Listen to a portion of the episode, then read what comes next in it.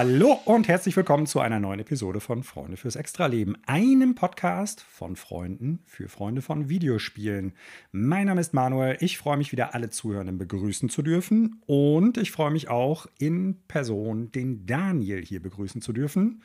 Moin, moin Daniel, ein schönes Winken zeigst du mir hier. Hallo, Hallo Manuel. Ich winke mit der rechten Hand, während ich auf mein iPad schaue.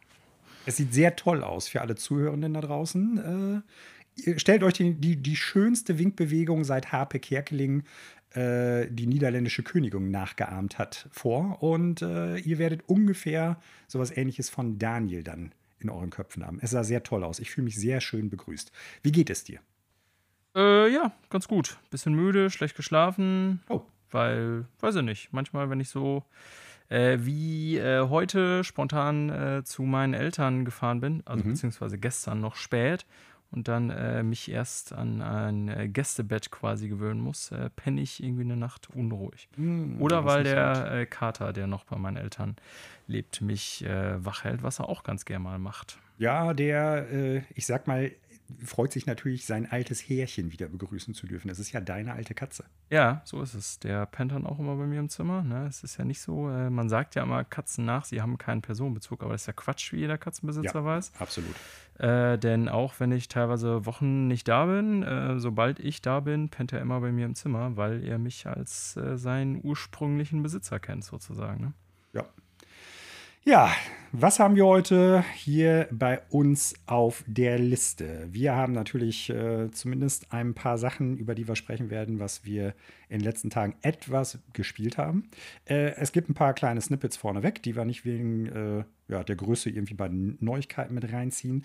Es gibt Neuigkeiten, was Embracer wieder umarmt hat und äh, sich einverleibt hat, der äh, gallertartige Blob der Videospiellandschaft. Äh, es gibt Neuigkeiten zum Knights of the Old Republic Remake. Wir haben vor einigen Episoden schon mal darüber gesprochen. Da gab es äh, die Neuigkeit, dass das ursprüngliche Studio davon abgezogen wurde. Es gibt Neuigkeiten zu Dead Island 2. Und wenn ich jetzt hier ein bisschen in Schmunzel komme, dann liegt das daran, weil ich glaube, das Spiel ist schon seit 30 Jahren angekündigt. Sony bereitet etwas Neues auf dem PC vor. Was ist es? Ihr werdet es später hören. Und Sony bereitet etwas Neues in der Filmlandschaft vor. Was es ist, werdet ihr später hören. Jetzt schon versprechen, dass es der meist erwartete Film des jeweiligen Jahres werden wird. Ja, ich weiß nicht, ob die Tage dann verzogen oder verstrichen sein werden. Ich bin mir nicht so sicher. Wow. Ja, äh, aber über all das sprechen wir, das stimmt. Zumindest versuchen wir es. Mal gucken. Ja, aber bevor wir loslegen, Daniel, äh, heute mal kein Wettertalk. Ich werde heute ein bisschen aufs Gaspedal hier drücken. Wir werden hier ganz, ganz, ganz, ganz, ganz, ganz, ganz, Straight ganz schnell into the weeds. hier, also wirklich ein Thema nach dem anderen abfeuern. Und äh, wir fangen mit drei Kleinigkeiten an, sagen wir es mal so. Und das erste ist, Daniel, wenn du ein Spiel das aus dem Nischengenre kommt, von einem Entwickler, der, ich sag mal, bis 2007 ungefähr oder 2000, na, ich bin mir jetzt nicht mehr ganz sicher, 2008, glaube ich, so ist der so ein bisschen in den Fokus der Öffentlichkeit getreten und zwar ein bisschen stärker, äh, den bis dahin aber keiner äh, kannte, obwohl es die Videospielschmiede schon relativ lange gab. Und das auch noch ein Spiel ist, was eigentlich super, super brutal ist, im Sinne von echt schwer und fordernd. Äh, was sind da deine Einschätzungen? Wie oft kann sich sowas am Markt absetzen? Also, da ich natürlich äh, weiß, welcher Entwickler und welches Spiel jetzt kommt, geben wir jetzt den Zuhörenden zu Hause so fünf Sekunden Zeit, über deine Worte nachzudenken und zu überlegen, welchen Spielentwickler und welches Spiel könnten wir hier meinen. Ähm, ja, ich meine Schach. Ja, genau. Ich, ich werfe einfach mal die Zahl in den Raum. Also ich, ich würde grob schätzen, dass ein von dir beschriebener Entwickler und ein von dir beschriebenes Spiel so circa 16,6 Millionen Mal in vier Monaten sich verkauft. Ja, ich glaube auch. Welches Spiel ist es? Löse das Rätsel auf. Ich denke, alle Zuhörenden wissen es eigentlich schon. Elden Ring. Ich dachte, es kommt von dir, sorry. Sehr, sehr, sehr, sehr, sehr äh, antiklimaktisch. Ja, das tut mir leid. Habe ich, hab ich versaut. Ich weiß gar nicht, ob es das Wort auf Deutsch gibt, aber. Ja, ich war jetzt gerade überrascht, äh, weil ich dachte, du lieferst es direkt selbst nach. Nein, nein, nein, nein, ja. nein, nein, nein. Äh, in dem Fall nicht. Ja, 16,6 Millionen Mal. Also, das ist wirklich schon echt verrückt viel, wenn man sich überlegt. Klar, es ist sehr viel einsteigerfreundlicher als die anderen From Software Games. Da braucht man nicht drüber sprechen. Da haben wir schon oft genug dieses Jahr thematisiert. Es ist auch einfach ein ganz fantastisches Spiel. Dadurch, dass es Open World ist, glaube ich, wird es auch nochmal viele Leute mehr eingefangen haben als äh, die alten Spiele von From Software. Aber äh, wir erinnern uns an die Prognosen Anfang des Jahres, wo du ja gesagt hast, ja, 10 Millionen können die knacken innerhalb dieses gesamten Kalenderjahres. Und ich dachte, ich wäre sehr optimistisch damit. Und ich habe ja noch gesagt, gesagt Und deshalb sage ich es und betone es gerade nochmal, weil ich ja noch extra gesagt habe, ja, also werden die mit Sicherheit schaffen. Dark Souls 3 hat auch irgendwann 10 oder 12 Millionen verkauft, aber nach Jahren. Ähm, dass das bestimmt machbar ist bei Elden Ring, aber nicht in einem Jahr. Und die haben es halt äh, mehr als übertroffen innerhalb von ein paar Monaten. Also es ist echt ein super Erfolg. Ja, kann man anders nicht sagen.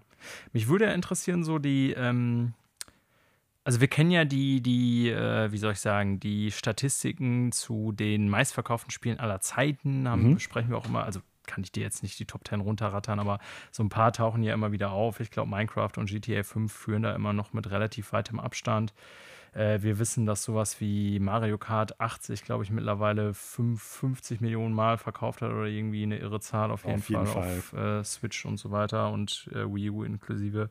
Ähm, generell viele Switch-Titel von Nintendo, von den genau, Inhouse-Spielen, ja. über 10 bis 20 Millionen Mal. Also, es Stimmt, also ich, ich glaube, man hätte in den meistverkauften, also in den Top 10, zumindest Top 20, glaube ich, tatsächlich sehr viele Nintendo-Spiele, ja. weil die eine hohe Attach-Rate haben, auch wenn die Konsolen sich gut verkaufen. Aber, also vor allen Dingen die Nintendo-Eigenmarken. Äh, was ich eigentlich gerade sagen wollte, aber, ist, äh, mich würde mal interessieren, so eine Rangfolge der am schnellst verkauftesten Spiele. Hm. Irgendwann fasert sich das ja so aus, dann kann man es halt nicht mehr vergleichen, ne? aber ich sag mal so innerhalb eines Jahres. Könnte mir tatsächlich vorstellen, dass Elden Ring da schon wirklich äh, in der Top 5 Phalanx oder so in die vorstößt mittlerweile. Naja, das glaube ich nicht. Meinst du nicht? Nee, wegen Call of Duty. Okay, stimmt. Weil COD habe ich jetzt nicht dran gedacht. Die verkaufen ja. alles auf einmal immer. Das stimmt, da hast du völlig recht. Die haben vor allen Dingen immer in ja. den ersten paar Wochen die Hauptverkaufszahlen ja, und dann fisselt das da sehr, sehr genau, schnell. Genau, ja, weil auch jedes Jahr natürlich Neues kommt. Aber du hast recht, weil mein Gedanke war jetzt natürlich so von den Top drei meistverkaufen mhm. und so weiter, so Minecraft und auch GTA, auch wenn das natürlich ein Topseller war am Anfang, direkt schon von Anfang an. Ich bin mir ziemlich sicher, ich habe die Zahlen nicht mehr in Erinnerung, dass ein GTA 5 sich am Anfang nicht so stark verkauft hat, sondern da kamen die 160 plus Millionen äh, tatsächlich über ja viele Jahre, Jahrzehnte mittlerweile fast. Also ich darf dich daran ähm, erinnern, dass es vor allen Dingen ein Xbox 360 und PS3-Titel gewesen ist. Ja, genau. Ja? Also was ich damit sagen möchte, das Spiel ist einfach auch schon seit äh, ja, zehn Jahren quasi am Markt. Ja. Und äh, dementsprechend verkauft sich einfach weiter wie geschnitten Brot. Gebt der Meute ihr GTA. Wann kommt das nächste, Daniel? Weißt du das? Morgen? Nächstes Jahr. Okay, ihr habt es hier gehört. Daniel weiß Bescheid. Ihr dürft ihnen äh, böse, böse Kommentare schreiben. Nicht ganz so böse, aber so ein bisschen bissige vielleicht. Sollte es nächstes Jahr nicht kommen. Äh, könnt ihr natürlich machen über die ganzen gängigen Social-Media-Kanäle, Instagram, Facebook und so weiter und so fort. Äh, ich bin da ganz scharf drauf, dass ihr Daniel sowas schreibt. Anderes herum, wenn es sich bewahrheiten sollte, dann lobt ihn natürlich auch. Er kann das sehr gut gebrauchen. Total. Daniel. Ja. Äh, nach Elden Ring ein anderes Spiel, was ich meines Erachtens nach überraschend oft verkauft habe, weil ich das Spiel tatsächlich nicht so besonders gut finde. Mhm. Ähm, es wird ein Sony-Exklusivtitel bald im PC Game Pass erscheinen. Ist das was Spektakuläres? Naja, es kommt drauf an, wie man es betrachtet. Äh, laut dem Internet ist das was Spektakuläres. Ähm, hm. Ich finde es jetzt erstmal gar nicht sag mal so, wahnsinnig äh, unglaublich, aber die Rede ist von Death Stranding und äh, ja, wir haben, glaube ich, in einem Podcast auch schon öfter darüber gesprochen, dass du das Spiel nicht besonders toll fandest, obwohl Nein. oder gerade weil du ja besonders viele Stunden durchaus reingesteckt hast. Ich habe es komplett durchgespielt. Ne? Ja, ähm, genau. Und äh, dir irgendwann aber mehr und mehr klar wurde, dass das Core-Gameplay oder die Gameplay-Mechaniken, glaube ich, von dir als sehr mangelhaft beschrieben wurden. Ja. Ähm, naja, wie auch immer, Death Stranding ist, wie wir alle wissen, von Kojima Games, die, um das nochmal darzulegen, kein Sony First Party Studio sind, sondern ja Richtig. bewusst unabhängig bleiben wollten, auch von Konami und anderen. Ähm, aber nichtsdestotrotz ist Death Stranding und insofern ist das ja durchaus was Besonderes, was hier passiert, komplett von Sony ähm, finanziert worden. Das stimmt. Ähm, was ich auch nicht wusste in dem Zusammenhang, Death Stranding gab es ja schon auf PC erhältlich, Mhm. seit jetzt, also das wusste ich, aber ich wusste nicht, dass es da nicht von Sony gepublished wurde, sondern von 505 Games, was mir ehrlich gesagt auch gar Ja. nichts gesagt hat. Ich weiß nicht, ob dir das. Ja, klar. Die sind Okay. mir bekannt, allein schon durch Control. Ah, hatte ich nicht mehr auf dem Schirm, dass Mhm. das die gleiche Firma ist. Ja, gut, das habe ich natürlich auch gespielt. Ähm, nun ja, und Death Stranding erscheint jetzt im PC Game Pass, was, wie aufmerksame Zuhörer und Zuhörerinnen wissen, natürlich ein Microsoft-Produkt ist. Ähm, wir müssen vielleicht klarstellen, auch da haben wir drüber geredet, es ist nicht das erste Sony-Game, was im Game Pass erscheint. Das Nee. andere ist nämlich sogar noch verrückter, weil es ein Sony First-Party-Team ist, nämlich ähm, MLB. MLB The Show heißt es, glaube ich, Mhm. ne? was ja von Sony San Diego kommt. Äh, das ist ja schon in der zweiten Iteration jetzt im Game Pass erhältlich, wenn ich das richtig sehe, oder kommt jetzt in der zweiten Version im Game Pass. Ich meine, dass ich habe jetzt den Kalender für MLB The Show, die Erscheinungsdaten nicht Ich auf dem Schirm, aber nicht. genau. Wie auch immer, ähm, es ist im Game Pass und das lag oder liegt vor allen Dingen wohl daran, haben wir damals auch drüber gesprochen, dass die MLB, also der Lizenzgeber dieses Spiels, auch so ein bisschen Druck gemacht hat, dass das kein Sony Exclusive bleibt, sondern eben auf allen Plattformen erhältlich ist. Ja, auf jeden Fall war im Internet die Woche die Aufregung groß. Der Fanboy-Krieg äh, wurde neu angefacht, weil viele, ich sag mal, Sony-Fanboys nicht verstanden haben oder Girls natürlich, äh, nicht verstanden haben, wie ein von Sony finanziertes Produkt, was natürlich auch als Exklusivspiel beworben wurde, äh, in Game Pass landen kann, der, haben wir auch schon drüber gesprochen, eigentlich viel zu billig ist. Also Sony ordentlich äh, ja, den Hintern heiß macht, weil es eben so ein spottbilliges Angebot ist. Ja, Sony selber hat dazu auch ein Statement abgegeben und sagt, dass sie mit der Veröffentlichung tatsächlich nichts zu tun haben, weil der PC-Port des Spiels eben von 505 gepublished wurde. Ne? Mhm. Ähm, ja, wie auch immer, die Aufregung ist groß, weil natürlich die ganzen Sony-Leute sagen, ja, ey, seid ihr eigentlich dämlich, so, weil dadurch wird der Game Pass ja noch attraktiver, wenn ihr da jetzt all eure Spiele hinschickt. Äh, warum soll dann noch jemand das irgendwie auf PlayStation kaufen und so weiter? Das Argument sehe ich auch, wie ich das auch schon bei MLB The Show sehe. Aber ich glaube, da gibt es auch ein anderes Argument, das du bestimmt dir auch schon dazu gedacht hast. Ich bin mir nicht ganz sicher, ob wir an das Gleiche denken. Ich denke natürlich wieder an diese komische Frage, warum Leute sich über das, diese Sache echauffieren, wenn sich der Markt für die Menschen eigentlich nur, ich sag mal, anhand Bessert. neuer Optionen verbessert.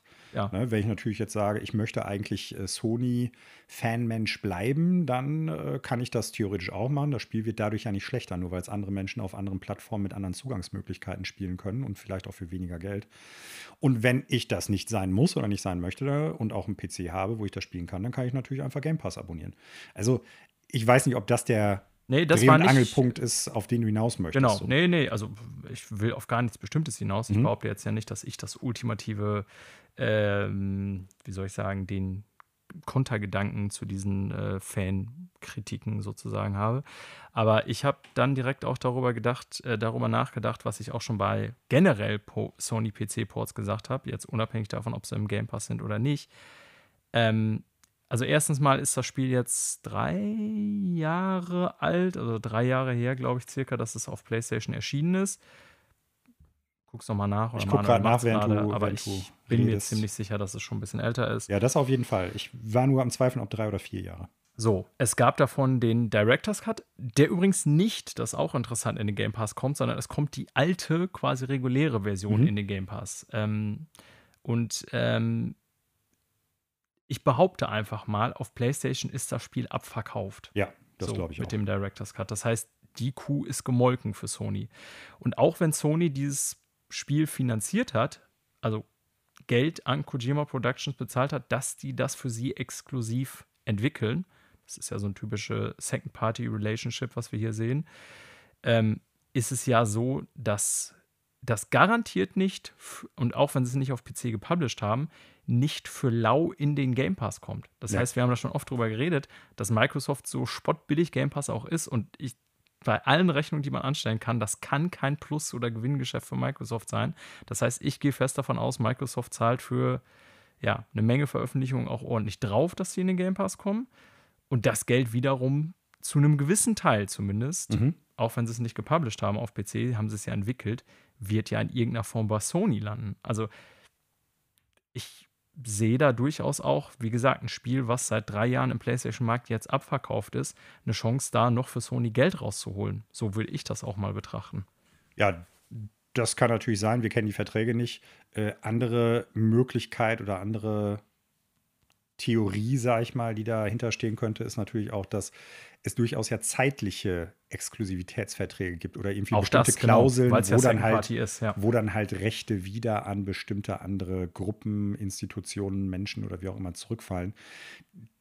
Das wäre theoretisch auch denkbar. Das stimmt. Aber ich behaupte, wenn das eine zeitliche Exklusivität gewesen wäre, dann äh, und dann die Rechte zum Beispiel an ja, Kojima Productions zurückgefallen wären, dann hätte man davon irgendwo mal was gehört. Also in der Regel wird sowas irgendwo ja im Netz ausgeschlachtet. Ja. Das wird irgendwo breitgetreten. Soll nicht heißen, dass es nicht äh, sein kann oder dass es äh, unmöglich ist, dass es so sein könnte, aber das wäre noch eine andere theoretische Möglichkeit, sagen wir es so. Mhm. Ja, also ich glaube, das hat vor allen Dingen mit 505 zu tun. Ne? Also, dass die die Rechte für den PC-Markt haben und ja. die werden jetzt auf irgendeiner Ebene gesehen haben, ey, pass mal auf, so oder so können wir das machen, damit wir das da auch unterbringen. Microsoft hat natürlich Interesse daran, ein Sony-Exklusivspiel, was ja, auch wenn ich schlecht fand, tatsächlich gar nicht mega schlecht beleumundet gewesen ist. Viele, viele, viele Hat Internet, viele Fans. Ja. wollte ich gerade sagen, äh, Outlets und äh, Videospielseiten haben ja sogar eine sehr gute Note für das Spiel vergeben. Und es hat halt echt auch ein paar Die-Hard-Fans. Also, das ist, glaube ich, schon ein Prestigeding. Wie viel Microsoft jetzt gesagt hat, kriegen 505 und dann natürlich auch anteilig sehr wahrscheinlich Sony dafür, das keine Ahnung. Aber ich glaube, dass das äh, jetzt erstmal für alle Seiten eine Win-Win-Situation ist, auch für die Spielenden. Ja. Also ich, so ein Kernargument, und da will ich jetzt auch nicht ganz drüber hinweggehen, der, äh, ich sag mal, Sony-Kritiker, egal ob es jetzt aus dem eigenen Fanlager ist, ich mache eher Quotes oder nicht, ist natürlich, ja, wie kann das eigentlich sein? Ähnlich wie schon bei MLB Football, dass Sony offensichtlich, Baseball, äh, Baseball Entschuldigung, dass äh, Sony offensichtlich einen Licensing-Deal hat der für sie zumindest schlecht aussieht, in dem Sinne, als dass sie ein Spiel entwickeln, was bei ihrem Konkurrenten im größten Konkurrenzprodukt landet, sprich Game Pass. Das ja angeblich das, was Sony mit allen Mitteln verhindern will. Haben wir letzte Woche noch darüber geredet, dass Sony ja äh, laut Microsoft Worten äh, Entwicklern Geld bezahlt, damit ihr Spiel auf gar keinen Fall in Game Pass kommt konterkariert sich jetzt tatsächlich so ein bisschen die Aussage, weil wir hier über ein Spiel reden, was, was aber dieses, Sony diese Woche auch äh, dementiert worden ist. Das stimmt, stimmt. Ja, also äh, wir ja. wissen jetzt nicht, welche Seite davon wirklich stimmt oder nicht. Ja. Also so. Naja, also zurück auf das Argument. Äh, ich gebe zu, dass das für Sony natürlich so ein, ich sag mal, Bad Look hat. So. Mhm. Aber ich bleibe auch dabei, letztendlich ist das Spiel auf PlayStation abverkauft. Ja. Und auch wenn das von 505 gepublished wurde und Sony auch explizit sagt, wir sind nicht involviert gewesen in diesen PC Game Pass Deal im Sinne von, wir haben das nicht entschieden, weil das Game halt auf PC von 505 gepublished wurde, ist es ja trotzdem noch so, ähm, das Geld, was Microsoft dafür zahlt, wird ja nicht exklusiv an 505 gehen. Also das kann ich mir beim allerbesten Willen nicht vorstellen, dass Sony so doof ist, sondern der Deal wird garantiert so sein, dass Sony, die das Spiel ja entwickelt haben, also für die Entwicklung bezahlt haben, sie haben es sich selber entwickelt, sondern Kojima Games hat es entwickelt, Sony wird ja von jedem Stück, was da irgendwie auf PC weggeht, einen Teil abkriegen. Da bin ich mir ziemlich sicher. Also das kann ich mir wirklich nicht anders vorstellen. So. Und das wird mit Sicherheit auch für Game Pass gelten. Ja, ich, also wegen der Frage, jetzt machen die da quasi das Angebot ihres Mitbewerbenden oder Mitbewerbers äh, attraktiver. Ich bin mir da nicht so sicher. Klar ist das jetzt irgendwie ein Prestigeding, dass dieser Titel jetzt bei Microsoft auf der Xbox spielbar ist, keine Frage. Aber äh, nicht mal auf der Xbox, sondern auf dem, auf dem PC.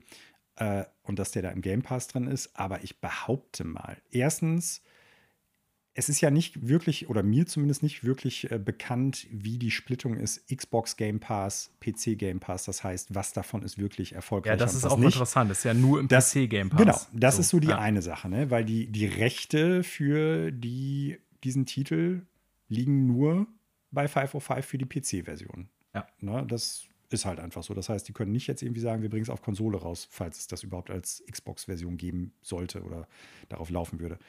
Aber äh, da ist erstmal schon die Frage, wie groß ist der PC Game Pass tatsächlich? Welchen Anteil hat er in diesem Gesamtvolumen? Und ist das, also fällt das wirklich ins Gewicht? Auch im Vergleich Sony, PlayStation versus Microsoft Xbox. Ja. Ne? Ja. Ähm, darüber hinaus ist dann noch die Frage, selbst wenn der PC Game Pass jetzt irgendwie von den Nutzerzahlen ebenbürtig groß ist oder eben genauso erfolgreich ist wie die Xbox-Variante, ich glaube nicht, dass Death Stranding bei allem positiven Leumund, bei dem Prestige, den, da, den Microsoft vielleicht sich damit einheimst, jetzt dazu führt, dass die Leute sagen, so, äh, bisher mochte ich PC Game Pass nicht, jetzt werde ich es mir holen. Also, ich glaube auch nicht ich glaube, das ist marginal, ja. also den Zugewinn, den die Nutzerzahlen dadurch also wirklich bekommen werden. Also ich meine, der Typ ist natürlich eine Ikone, so allein von der Außendarstellung und äh, wir haben da schon bei der ähm, Fake E3, jetzt fällt mir der richtige Name schon gar nicht mehr ein. Hier Game äh, Summer, Summer Game Games, Show. Summer Game Fest, genau. Ja, genau. Äh, darüber geredet, dass Microsoft den da schön in seiner Präsentation irgendwie breit einen Premium-Platz am Ende reserviert hat für eine Ankündigung, die keine war, außer seine Kackfresse. Also die Werbewirksamkeit, die Microsoft hier nochmal unterstreicht, im Sinne von, wir haben ein Kojima-Game im Game Pass und das ist sogar noch von Sony entwickelt und so, weil die machen jetzt natürlich überall Werbung, dass das jetzt im Game Pass einkommt und so.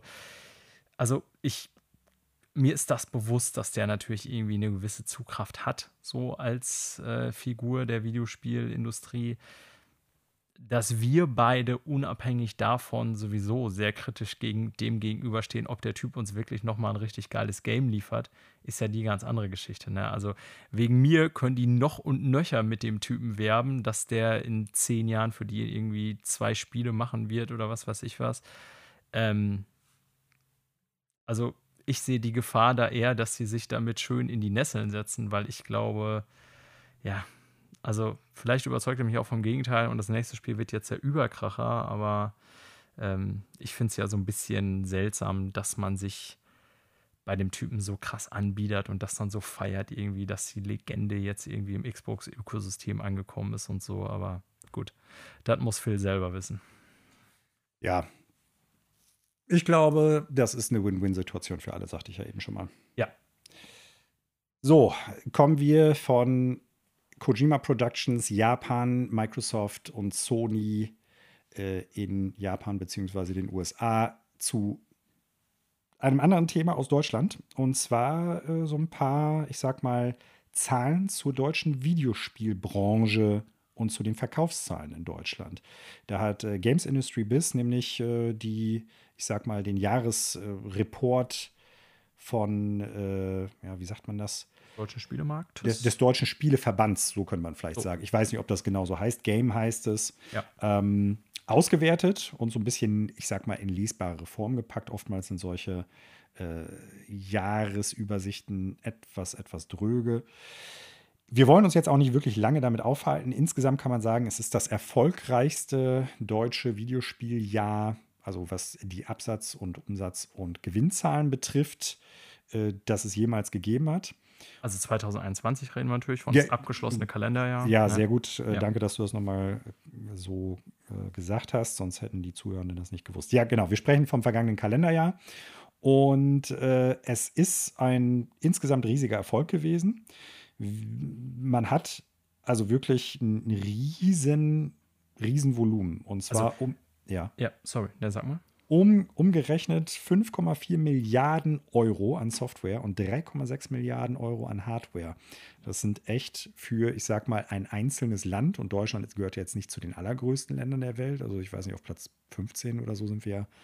Äh, die Bevölkerung was die Bevölkerungszahl und dementsprechend natürlich auch die potenzielle Käuferschaft betrifft. Ähm, das ist aber schon relativ hoch. Ich kann jetzt natürlich nicht sagen, weil ich die anderen Zahlen nicht kenne, im Vergleich zu, was weiß ich, größeren Ländern wie USA, ähm, China natürlich, Indien und so weiter und so fort. Japan, Russland, das weiß ich alles jetzt gerade aus dem Stegreif nicht, aber das ist schon relativ groß und es hat sich äh, also wirklich beides, Hardware- und Softwareverkäufe, also immens gesteigert zum Vorjahr. Das Nämlich fast 20 Prozent mehr. Ja. Und äh, ja, also klar, wir haben immer noch 2021 Covid-Jahr gehabt, aber äh, 2021 war ja zumindest so, ich sag mal, gefühlt ab der Hälfte mehr das wieder möglich. Jahr. Das ja, normalere Jahr Fall. im Vergleich zu 2020. Ja. Und äh, ja, ich denke, das wird immer noch auch einen Tacken damit reingespielt haben, sagen, sagen wir mal realistisch. Aber ich hätte jetzt nicht erwartet, dass es nochmal so zugelegt hat im Vergleich zum Vorjahr. Nee, das, genau, das wäre auch der Punkt, der mir direkt ins Auge gefallen ist oder den ich ansprechen wollte. Also, wie enorm das Wachstum sowohl bei Software als auch Hardware-Sales im Vergleich zu 2020 ist. Weil, wenn ich mich recht entsinne, war es in den USA so, dass 2020 ein Riesenboom war. Viel Lockdown, langer Lockdown, auch in den USA. Aber 2021 hatten wir auch zum Beispiel, was hier PS Plus Abonnenten und so weiter angeht, schon drüber gesprochen, die Zahlen schon wieder leicht zurückgingen. Also jetzt nicht, dass es schlechte Geschäftszahlen waren, aber dass ähm, je nachdem, auf was man da geschaut hat, Software-Sales und Hardware-Sales und so, die Zahlen da wieder ein bisschen nach unten gingen. Und äh, in Deutschland ist im Vergleich 2020 zu 2021 die Steigerung 2021 sogar noch größer gewesen. Ja. Und das fand ich schon äh, relativ crazy. Und wenn man so im Jahresvergleich, ähm, wie du schon sagst, 19% bei Software-Sales, 18% bei Hardware-Sales, Steigerung von 2020 auf 2021, das ist schon echt enorm. Das muss man sagen. Äh, was ich noch ganz interessant finde, ist die, ja, ist jetzt nicht ganz äh, klar hier aufgeschlüsselt, aber es gibt ja auch immer so ein bisschen Statistik dazu, wie alt sind die Leute, die spielen. Und äh, wir haben neun, also ich sag mal jetzt demografisch betrachtet, heißt es dann, glaube ich, 59 Prozent der, Be der Bevölkerung in Deutschland zwischen den äh, Jahren 6 und 69, also Alter 6 bis 69, spielen Videospiele. Wodurch, glaube ich, wobei wir jetzt nicht ganz wissen, wie da die Stückelung ist, ähm, nochmal so ein bisschen dementiert wird, dass es nur was für Kinder, für Jugendliche oder vielleicht für jung gebliebene Erwachsene oder sowas.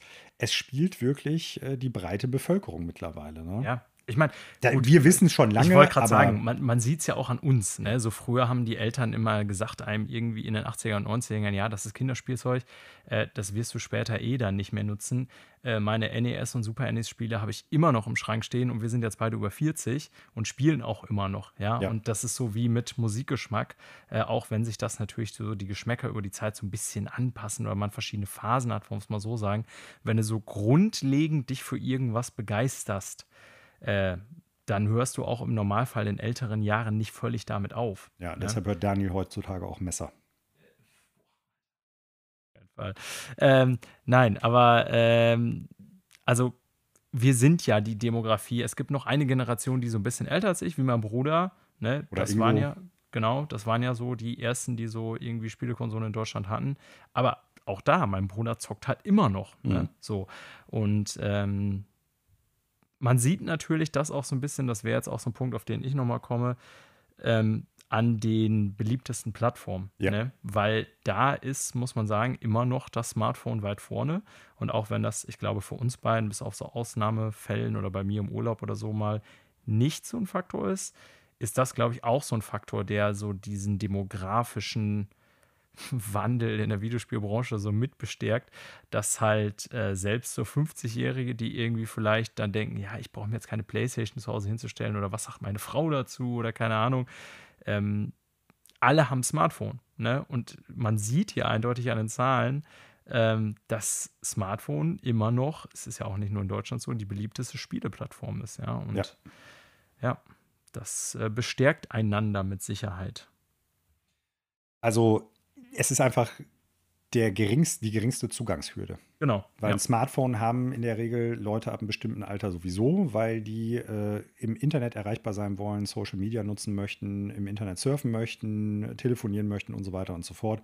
Und dass die Geräte natürlich heutzutage auch eine veritable Videospielplattform darstellen und eigentlich auch schon seit längerer Zeit, das ist quasi nur ein Nebenprodukt und deshalb ist es natürlich ähnlich wie auch PC, früher vor allen Dingen.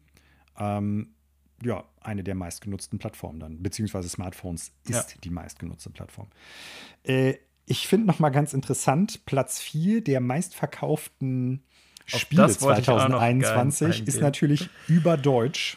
Farming Simulator 22. Also, dass das wirklich in den Top 10, nein, sogar Top 5 auftaucht, Noch. ist Wahnsinn. Und man muss ja sagen, so, also das ist jetzt wiederum nur für Deutschland die best, äh, die 10 bestverkauften Spiele des Jahres 2021. Mhm. Die Top 5 sind ja ansonsten komplett zu erwarten, sage ich mal.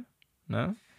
Ja und nein, das aber sag ich überrascht. Ja, ja oder, oder, kann man, also, wobei auch da kann man jetzt noch aus unterschiedlichen Blickwinkeln betrachten. Aber fangen wir mal, gehen wir noch mal drauf ein. Bestverkaufte Spiel des Jahres in Deutschland 2021. Äh, wenig überraschend in diesem Land war FIFA 22, die lebende Cash-Cow von Electronic Arts. In Zukunft nicht mehr FIFA, aber ja, das ist hier einfach immer noch das Riesending. Ja, und dann haben wir Farming Simulator auf Platz 4 und die anderen drei der Top 5, das sind ja alles uralte Spiele, das ist das Interessante, aber wir haben auch schon drei davon erwähnt, witzigerweise, mhm. als ähm, ja, Multimillionen-Seller. Ja, Grand Theft Auto 5 auf dem zweiten Platz, Mario Kart 8 Deluxe auf dem dritten und auf Platz 5 Minecraft. Äh, warum ich gerade eben so ein bisschen gesagt habe, ja, eigentlich nicht unbedingt zu erwarten. Es sind ja auch viele gute neue Spiele letztes Jahr rausgekommen. Und man, es ist ja echt bizarr, dass wenig wirklich neue Spiele da drauf sind. Wenn du dir das, das mal anguckst. Stimmt, das in erste, den Top 10. Ja, das ist richtig. Also FIFA würde ich halt fast ein bisschen rausnehmen. Ist natürlich ein neues Spiel, FIFA 22, aber weil es eben so eine annualisierte Serie ist, tatsächlich, und damit hatte ich auch nicht gerechnet, war das erste, und das ist ja eigentlich auch nur ein Remake, aber das erste neue Spiel in Klammern, dann auf Platz 6, und da hätte ich auch nie mit gerechnet, Super Mario 3D World und Bowser's Fury. Mhm. Ähm, ja, also ich, klar, Bowser's Fury ist was Neues, aber ich persönlich sehe das ganze Paket ja nicht wirklich als ein neues Spiel an, nur weil Na, ja, vierstündige Ich weiß, was du meinst, aber es ist zumindest ein neuer Release gewesen in dem Jahr. Ja, das während äh, GTA 5, Mario Kart 8 Deluxe und Minecraft mhm. das gleiche sind, was man schon vor fünf Jahren auf dem Markt kaufen konnte. Ne? Ja, ist schon ein bisschen verrückt. Ne? Zumal ja. FIFA 21 ja auch noch in den Charts auftaucht auf Platz 7. Und Call of Duty hat es, also da wäre Nordamerika zum Beispiel anders. Nordamerika ist, meine ich, jedes Jahr verlässlich Call of Duty auf Platz 1 oder 2 und teilt sich das mit NFL, meine ich, relativ sicher oder das irgendeinem Sportspiel. Glaube ich jetzt Fall. auch, aber viel interessanter finde ich die Tatsache, dass es nicht das Call of Duty 2021 ist. Ach, stimmt, das ist mir gar nicht aufgefallen. Das hm, ist nicht Vanguard. das ist nicht Vanguard, das ist Black Ops. Kann man natürlich jetzt irgendwie äh, auch daran ermessen, Call of Duty Black Ops Cold Markt, War äh, hat ein ganzes Jahr auf dem Markt 2021 Beziehungsweise existiert. neun Monate bis zum nächsten erscheinenden. Ja, aber du konntest es danach noch weiterkaufen. Ne? Also genau. zwölf Monate konntest du das 2021 kaufen und Vanguard, ich weiß gar nicht, wann es rausgekommen ist, Oktober oder so, oder nur drei. Nichtsdestotrotz hätte man ja jetzt erwarten können, wir haben eben schon gesagt, dass eigentlich Call of Duty immer in den ersten paar Wochen und Monaten die Hauptabsatzzahlen äh, hat, dass Call of Duty Black Ops Cold War sich in den letzten zwölf Monaten dann weniger verkauft hat als Vanguard in den drei ersten Monaten. Aber dem ist nicht so, was ja nochmal unterstreicht, was für ein kolossaler Flop Vanguard im Großen und Ganzen gewesen sein dürfte an den. Verkaufszahlen. Ja. Ja. Ähm, das äh, waren ein paar interessante Zahlen. Zum deutschen Spielemarkt, ja. was ja in einem deutschen Spiele-Podcast durchaus mal erwähnenswert ist. Deswegen dachte ich, können wir den Artikel mal reinnehmen, weil fand ich ganz interessant, das mal ja. so zu sehen. Okay. Und äh, nachdem wir die Frage gestellt haben, wie steht es in Deutschland um die Videospiele? Warte. Ich weiß, was du fragen willst, Manuel. Vielleicht, okay. vielleicht willst du auch dann noch nach neuen äh, Sofa-Bezügen fragen. Man mhm. weiß ja bei dir nie. Ähm, aber ich will ganz kurz noch mich eben äh, selber verbessern. Und zwar hier bei dem ersten Thema, was wir angesprochen haben, nämlich die Verkaufszahlen von Elden Ring. Habe ich ja gesagt, mehr als die absoluten Verkaufszahlen würde mich mal so die schnellst verkauften Spiele interessieren. Mhm. Ähm, ich bin natürlich ein Idiot. Kann man innerhalb von paar Sekunden nachgucken im Internetzeitalter. Ich habe das mal getan zwischendurch und ich muss mich komplett korrigieren. Also auch, ich habe jetzt hier nicht überall valide Daten gefunden. Ja, hier ist ja. zum Beispiel eine Seite, die hat die ist auch noch von diesem Jahr der Artikel, Mai diesen Jahres. Da ist dann Elden Ring entsprechend zwar vielleicht noch nicht ganz mit in den Top 10 mit drin, aber ähm, naja, trotzdem Top 10, fast, Top 10 Fastest Selling Games of All Time. Auch wenn die hier teilweise Umsatz mit absolut verkauften Zahlen vergleichen, was ich schon mal ein bisschen fragwürdig finde, kann ich trotzdem zumindest eine Sache ganz klar sagen, mit der ich vorhin falsch lag. Äh, will ich mich also selber korrigieren, bevor alle über mich lachen zu Hause, was sie jetzt wahrscheinlich eh schon getan haben. Äh, GTA 5. Denn was meinst du, wie oft sich GTA 5 am ersten Tag auf dem Markt verkauft hat? Super, super, super viel. Da bin ich äh, fest von überzeugt. Ja. Also ich äh, ja, oder gib einen Tipp ab. Am ersten Tag. Nur innerhalb des ersten Ich weiß, Tages. dass die innerhalb von einer gewissen Zeit, ich glaube, das war innerhalb von einem Wochenende, eine Milliarde Umsatz mit dem Spiel gemacht haben. Ja, das stimmt. Das hätte ich auch in Erinnerung haben sollen. Und mm. ich will nicht sagen, man kann es jetzt hochrechnen, aber. Ja. Neun oder zehn Millionen. 11 Millionen innerhalb 11 Millionen, von 24 okay. Stunden. Mhm. Ja. Und da lag ich also völlig falsch, auch wenn es natürlich nach wie vor so bleibt, dass der Erfolg von GTA 5 äh, über die Zeit zu rechnen ist. Also die 160 plus Millionen Exemplare ähm, sind dann halt über neun Jahre zustande gekommen und daran ja, ändert sich auch nichts an der Aussage. Nichtsdestotrotz waren alleine die ersten 24 Stunden genug, um das hier auf Platz 1 zu hieven. Und du hast recht, ansonsten kommt äh, in den Top 10, zumindest laut diesem Artikel hier, wobei ich, wie gesagt, nicht alle Zahlen ganz valide finde, weil die teilweise Umsätze nennen, teilweise verkaufte Spielezahlen, wie auch immer, ähm, haben wir relativ viele Call of Duty mit zum Beispiel Modern Warfare 3 auf Platz 3. Und überraschend, hätte ich gar nicht mehr so gedacht, ähm, auch Elder Scrolls 5 Skyrim in Top 5. Ja, da, äh, auch das hat sich ja ewig lang verkauft. Und das werden wir auch noch auf der PS6 und äh, ja. Xbox Series Y12 oder so spielen. Okay, das war's. Ja, äh, wollte ich nur eben ergänzen, weil wir da vorhin irgendwie so ein bisschen drüber. Dann kann ich ja jetzt meine Frage stellen. Entschuldige. Okay, und äh, nachdem wir jetzt über diverse Kleinigkeiten gesprochen haben und auch schon wieder ein bisschen länger am Toch sind, äh, stelle ich mal natürlich die Frage, die es zu stellen gilt. Daniel, welches Spiel, da du ja äh, Gesellschaftsspiele-Fan bist und äh, gleichzeitig auch Videospiel-Fan, welche zwei Spiele würdest du quasi tauschen, beziehungsweise im jeweils anderen Medium gerne spielen? Boah, da kommst du mal mit so Fragen um die Ecke. Also du willst von mir ein Videospiel haben, was ich gerne als Brettspiel haben würde und andersrum. Genau. Ähm, die Antwort jetzt wird dich wahrscheinlich wenig überraschen, ähm, weil du mich ja schon ziemlich lange kennst mhm. und du wahrscheinlich mhm. auch weißt, dass ich bei Gesellschaftsspielen äh, den kooperativen Aspekt sehr mag und dementsprechend hm. vielleicht mein äh, liebstes Brettspiel aller Zeiten, mit dem wir ja auch schon zusammen diverse Stunden verbracht haben, seitdem wir irgendwie 18 sind oder so. Ähm, echt das Herr der Ringe-Spiel von, aus welchem Jahr kommt es eigentlich? Es das gibt, weiß ich nicht, irgendwann aus den 90ern. Also Fall. genau, es gibt ja viele Herr der Ringe-Spiele, aber das, von dem ich jetzt spreche, liebe Zuhörer und Zuhörerinnen, ist äh, vor den äh, Filmen erschienen. Allerdings auf Artworks auch basierend, die, ja, ich kann man sagen, auch der Vorlagengeber für die Filme waren, Peter Jacksons, ne? weshalb man durchaus das ein oder andere John Howe ikonische oder Bild, so, ja, ich komme jetzt auch nicht mehr auf den Namen, wiedererkennt im Spiel. Mhm. Ähm, und ja, das haben wir ja damals irgendwie, als so wir im voll im Herr der Ringe-Hype waren, auch super viel gespielt. Ja.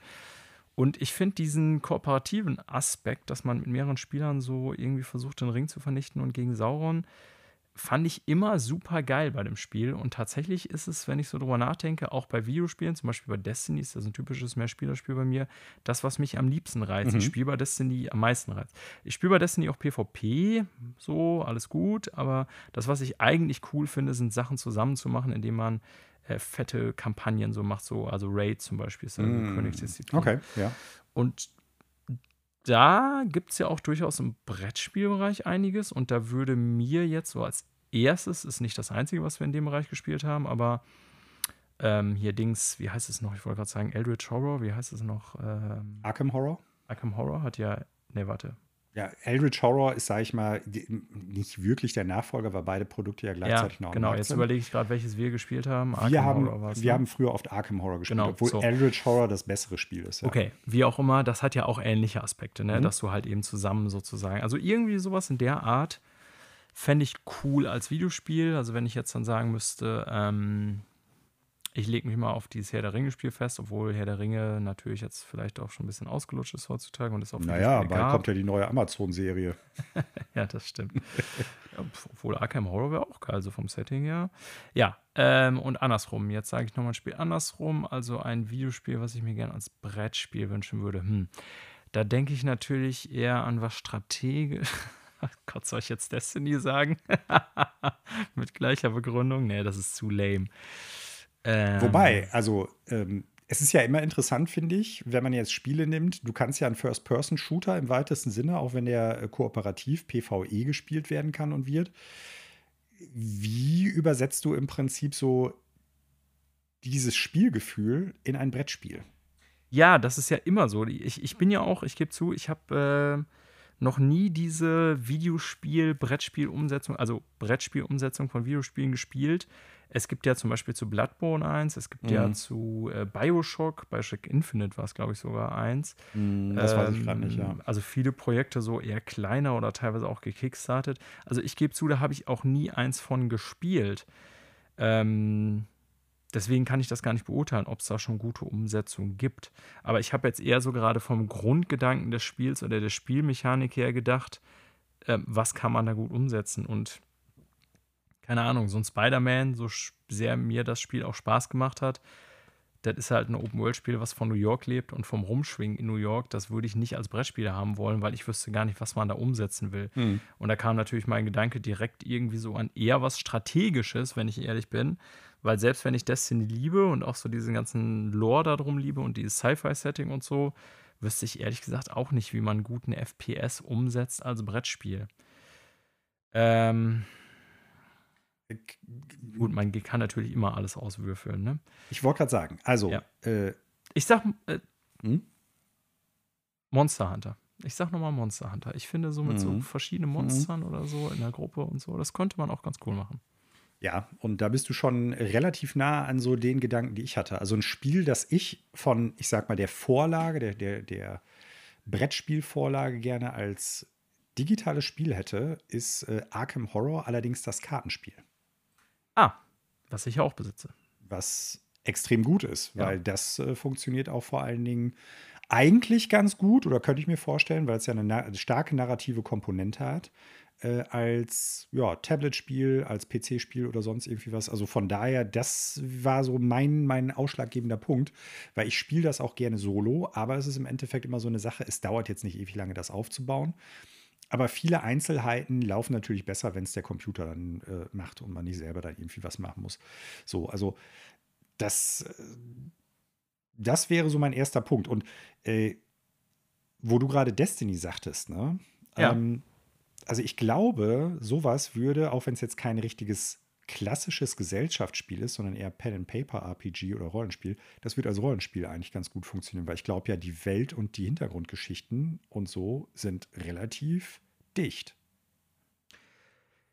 Ja, das stimmt. Deswegen kam mir natürlich auch der Gedanke, auch natürlich, weil es einer meiner Lieblingsspiele ist, aber das gibt halt so vom Background-Lore einiges her mhm. und wie gesagt, so Sci-Fi-Settings und so mag ich eh ganz gerne.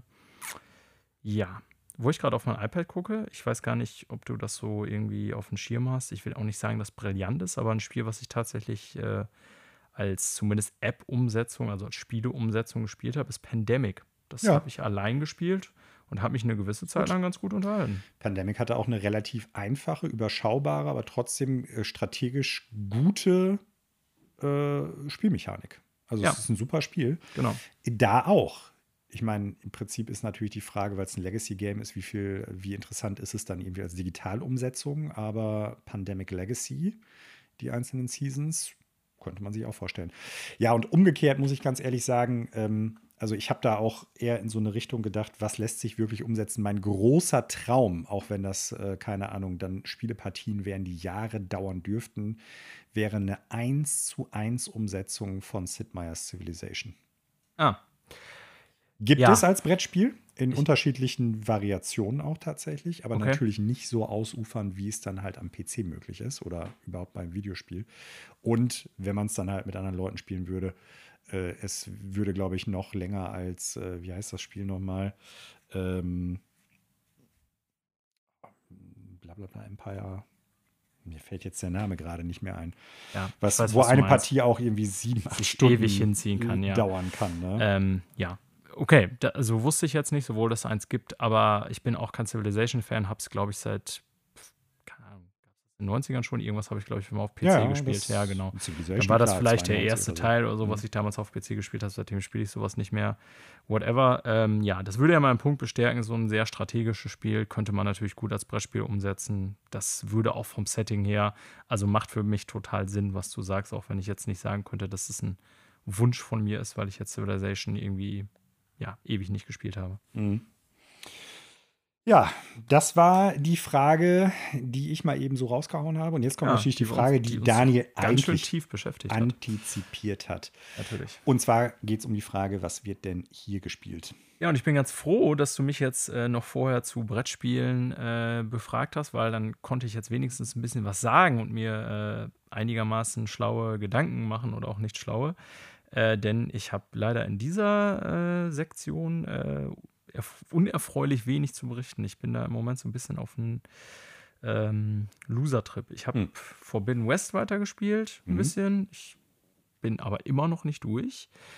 Ähm, ich habe ein bisschen Destiny gespielt, weil es die letzte Woche der alten Season ist. So ein bisschen Catch-up, so quasi, bevor die neue Season losgeht. Also die To-Do-Liste abhaken, weil ich auch diesen Sommer aufgrund auch meines Urlaubs relativ wenig Destiny gespielt habe, weil ich ja ein bisschen weg war. Joa, und das war's. Ich bin da extrem langweilig, muss ich sagen. Ich hatte mhm. einen kurzen Moment ja überlegt, Neues. ob ich mir ja, kurzen Moment überlegt, ob ich mir Roller Drome kaufen soll. Hab's jetzt, stand jetzt aber noch nicht getan. Ähm, und dementsprechend hier, so leid es mir tut, echt wenig zu berichten. Und ich muss auch sagen, mein Jahr bisher, also ich glaube, meine, meine Top 5 am Ende des Jahres werden sich von selber aufstellen. Es ist irgendwie, ich will gar nicht sagen, es ist ein schlechtes Videospieljahr. Es gibt viele kleine Spiele, so irgendwie, die auch wirklich gut sind und äh, was vorzuzeigen haben, aber die dicken Brecher, haben wir schon mehrfach gesagt, fehlen. Und wenn ich so auf meinen Spielekalender gucke, klar, mein Backlog ist unendlich, wie bei jedem Menschen. So, ne? Aber ich finde, das Spielejahr, im Moment hat man so schon so, so, seit zwei Monaten oder so das Gefühl, das zieht sich so ein bisschen wie Kaugummi. Ne? Ich weiß, du siehst das ein bisschen anders aufgrund dessen, was du auch auf Switch gespielt hast. Aber es gab wenig, so wo ich gesagt habe, oder wo ich so, also für mich ganz persönlich, wo ich so Kaufanreiz hatte, ich kaufe das jetzt auf jeden Fall. Ähm, mhm. ja. ja, und dementsprechend, also auch Horizon, super Spiel. Ne? Elden Ring habe ich ja auch längst noch nicht beendet. Kann ich auch noch Stunden um Stunden reinstecken. Die Betonung liegt auf kann. Genau. Ja, Werde ich auch noch weiterspielen. Die Frage ist nur, wann. Ähm, alles gute Spiele, keine mhm. Frage. Aber ich finde schon, dass das Spiel ja so bisschen langsam ist, so hm. irgendwie insgesamt. Äh, ich habe da zwei Gedanken zu. Das eine, äh, der eine Gedanke ist so ein bisschen, am Ende des Jahres äh, werde ich mal alles durchgehen und gucken, wie viele neue Spiele wir gespielt haben. Ja. Und äh, das andere ist so, die Frage, glaube ich, viel weniger nach, welche interessanten Spiele kommen raus, sondern nehme ich mir dafür auch die Zeit, das zu spielen. Das ist ja was, was wir früher ja, genau. auch schon genau. mal thematisiert haben, ne? Weil das ist, stimmt. Es ist ja immer auch so die Frage danach, wie nutze ich meine Freizeit? Und äh, da gibt es ja unterschiedliche Sachen, die man halt neben Videospielen noch hermacht oder für ja. die man sich zusätzlich noch interessiert. Und ich glaube, die Frage ist nicht, kommen gute oder interessante Spiele raus, sondern kommen Spiele raus, für die ich, in dem Fall Daniel, du, äh, mir Zeit nehme. Ja, stimmt. Also ich gebe auch zu, zeittechnisch ist mein Spiel ja sehr zerfasert. Ich habe irgendwie kaum so diese langen Sessions, nicht mal bei Destiny, wie ich die sonst typischerweise mhm. so gemacht habe, irgendwie. Als Horizon Forbidden West rauskam, kann ich mich erinnern, da hatte ich da an einem Wochenende irgendwie schon 17 Stunden auf einmal reingesteckt. Das war so das Einzige, wo ich mich erinnern kann, wo ich wirklich so viel innerhalb kurzer Zeit reingesteckt habe. Ansonsten war das alles, gebe ich dir recht, über sehr lange Zeit so irgendwie gestreckt und das ist nach wie vor. Hat aber auch dann damit zu tun, dass mich keins der Spiele so richtig krass reinsaugt. Aber gut, da will ich jetzt äh, noch nicht zu früh urteilen, sondern da lassen wir dann über, äh, ja, am Ende des Jahres noch mhm. die Episode drüber. Genau. Ich könnte mir vorstellen, dass das so ein, also ich sag mal, dass das das neue Normal ist. Oh, das weiß ich nicht. Also sonst gibt es schon immer so zumindest ein, zwei Spiele pro Jahr. Manchmal auch Spiele, die ich nicht erwarte, die mich richtig aufsaugen, wie Returnal letztes Jahr. Mhm. Ja, äh, aber zwei Spiele, sagen wir es mal so, in einem Jahr ist jetzt nicht besonders viel. Und damit möchte ich nicht sagen, dass das dann bedeutet, dass es ein gutes oder schlechtes Spielejahr oder du hast mehr zu spielen. Äh, du solltest mehr spielen, darum geht es mir gar nicht, sondern ich glaube, es wird nur an bestimmten Punkten deutlicher. Ja, das stimmt. Das mag sein. Ähm, ich habe ja auch Anfang des Jahres noch ein paar Spiele von letzten Jahr abgeschlossen. Also einiges beendet habe ich, aber so von den Jahr Spielen, die dieses Jahr erscheinen, sind ja, war so keins dabei, was mich richtig reingesaugt hat. Ich gucke jetzt hier gerade parallel nochmal auf die Liste. Das stimmt schon. Ne? Alles teilweise super Spiele, denen ich die Qualität anerkenne, aber weder Switch noch Xbox noch PlayStation jetzt, so wenn ich auf die Liste gucke, mhm. eins, was mich so richtig eingenommen hat. Ja. Ja. Aber gut. Ähm, ich werde auch bald was Neues spielen. Ich bin da äh, ganz optimistisch. Ja, und äh, will mich auch nicht beschweren hier. Das sind alles äh, First World Problems. Ähm, ja, beschweren tut sich hier auch keiner. Niemand, genau. Glaube ich zumindest. Nee, nee. Äh, God of War, denke ich, wird das nächste große Spiel ja. sein, was auf jeden Fall bei dir im. Ja, auf jeden Fall. Tatsächlich hatte ich mich aufs, auch sehr Jahr, ich habe mehrfach berichtet, auf Stray gefreut. Mhm. Habe ich jetzt halt zwangsweise hinten anschieben müssen. Aber ja. vielleicht ist das ja eine ganz gute Überleitung, denn äh, Im Gegensatz zu mir, also ich habe ja auch gespielt, aber nichts, was hier zu berichten wäre. Aber du hast durchaus auch was gespielt, was es zu berichten gäbe hier in dieser Sektion. Genau.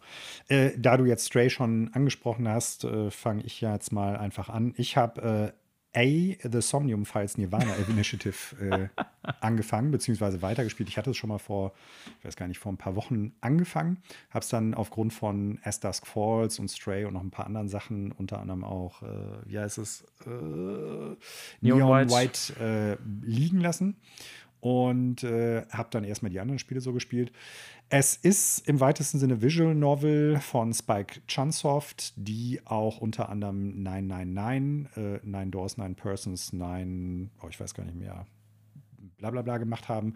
Und natürlich äh, Virtue's Last Reward und Zero Time Dilemma, ähm, die, ich sag mal, so klassische Visual Novels machen mit so Puzzle-Aspekten und Puzzle-Anleihen. Äh, A, I, The Somnium Files, ja, Nirvana, den Namen äh, ein bisschen länger machen können, ja, genau. damit er besser von, von Also die Serie heißt äh, I, The Somnium Files, davon gab es ja auch schon den ersten Teil und das ist jetzt der zweite, äh, ist die Fortsetzung des ersten Teils. Wen wundert's? Ähm, ja, das erste Spiel fand ich soweit ganz gut, hat ein paar durchaus Schwächen gehabt, die sich leider jetzt auch wieder in diesem Teil zeigen. Denn es ist im Endeffekt so, man spielt jetzt muss ich mal eben überlegen, wie sage ich das, ohne jetzt zu spoilern. Ähm, man spielt, äh, man schlüpft in die Rolle eines äh, ja, Ermittlers und muss in einem Mordfall beziehungsweise äh, aufgrund eines Leichenfundes auf mysteriöse Art und Weise halt ermitteln. Äh, die Person, die man spielt, hat ein künstliches Auge, mit der man dann in die Traumwelten von bestimmten Personen, die man ja, verhören möchte, eindringen kann und dann da halt äh, Puzzle lösen muss. Und äh, wenn man diese Puzzle gelöst hat, dann wird ein Stück der Geschichte freigeschaltet, beziehungsweise man kriegt neue Informationen über diese Person, über Hintergründe, die am bestimmten Tag gelaufen sind. Man hat äh, so ein ja, wie sagt man, so, so, so einen narrativen Baum, den man abarbeiten kann, wo man an bestimmten Punkten nicht weiterkommt, weil man erst eine andere Entscheidung an einer anderen Stelle treffen muss. Dann kriegt man eine Information, die einem da weiterhilft und so weiter und so fort. So sehr klassisches Visual, Novel-Ding. Äh, Schwächen des ersten Teils, und äh, ich hatte jetzt eigentlich gehofft, dass es im zweiten Teil anders wird, aber es ist leider nicht so. Die Puzzlesegmente in den Traumpassagen, wenn man in die Träume oder die äh, Schlaf ja, Schlafcharakteristika dieser zu Personen eintritt, sind weiterhin also wirklich äh, wenig nachvollziehbar, welche Puzzler laufen. Ne? Es ist mehr so ein äh, ja, Trial-and-Error-Prinzip. Also man muss was ausprobieren und wenn man gemerkt hat, das funktioniert nicht, dann muss man das nächste ausprobieren. Das Ganze hat so eine zeitliche Komponente, dass man für jedes Puzzle nur sechs Minuten hat. Dann muss man es von vorne starten. Das ist manchmal ein bisschen frustrierend. Wie gesagt, es ist, es wirkt echt in keiner Art und Weise äh, logisch oder kohärent. Und das ist eine große Schwäche, die jetzt auch der neue Teil hat.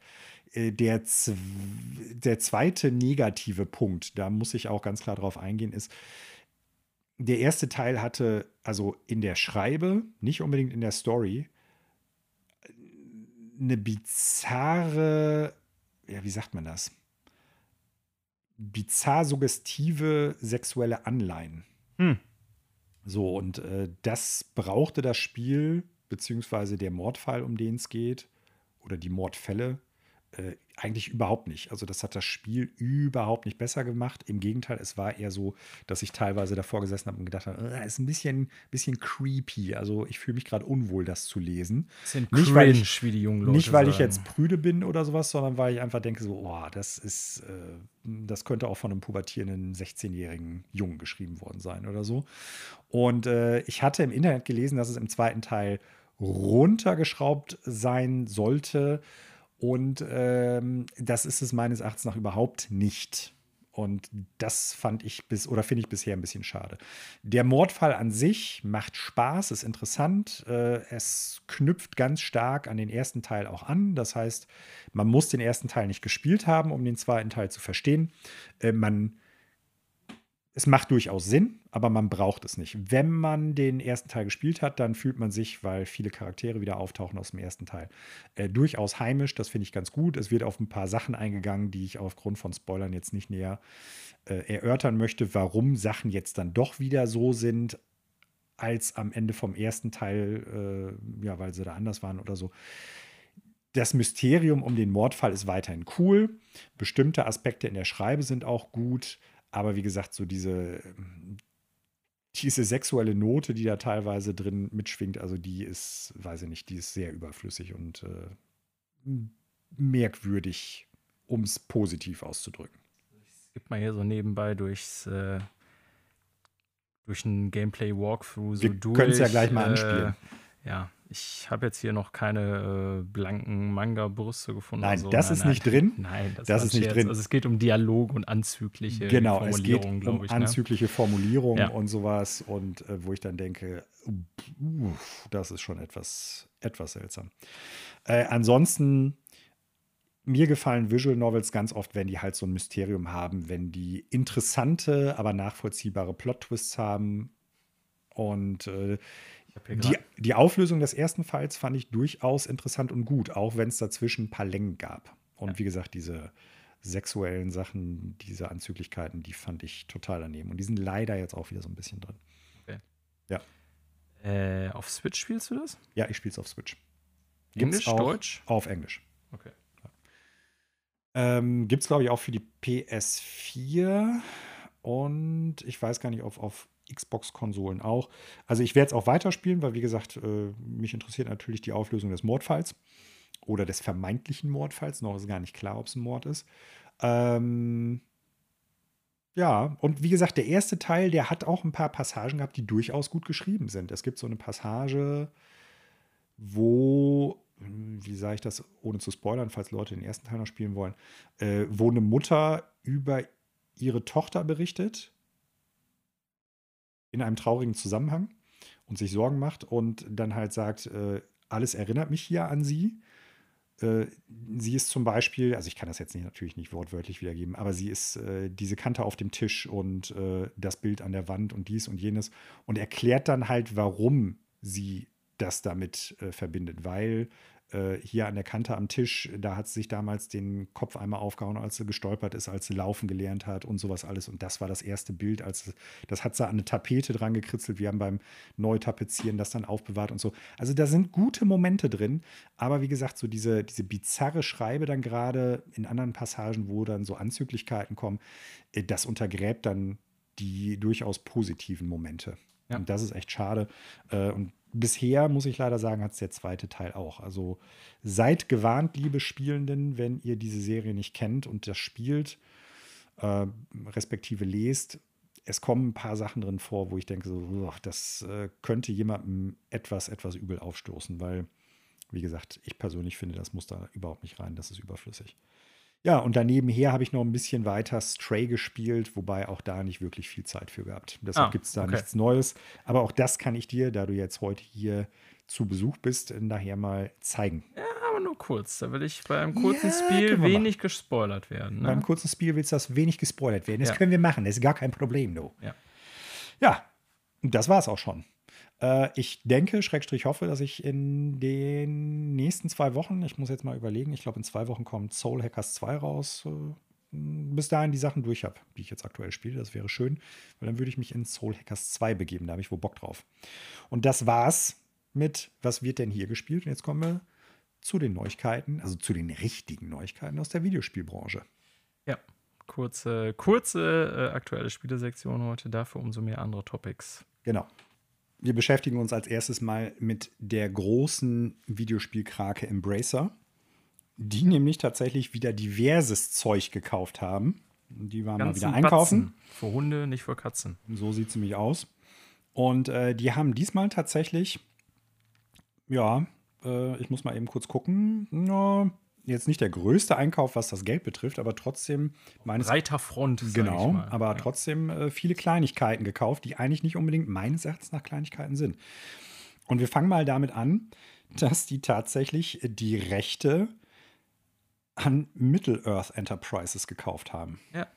Kommt eigentlich äh, knapp vier Wochen zu spät, die Meldung, wo Basti und du so mhm. letztens so schön mhm. äh, lange über Herr der Ringe und Umsetzung geredet haben.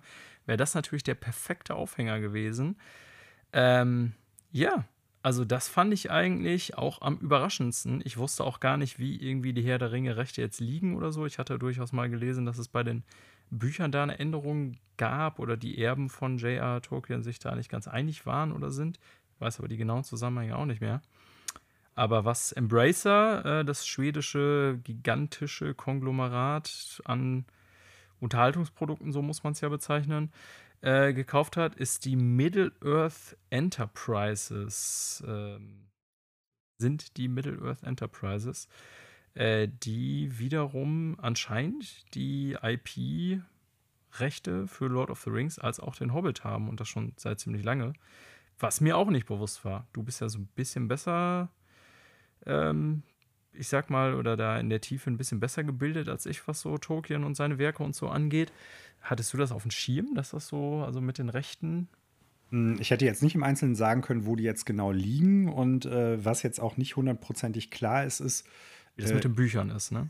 Ja, ich glaube, die werden davon unberührt sein. Ja. Wobei hier natürlich drin steht, ähm, dass es auch noch um Material geht, was im Prinzip jetzt noch nicht veröffentlicht ist, ne? Ja.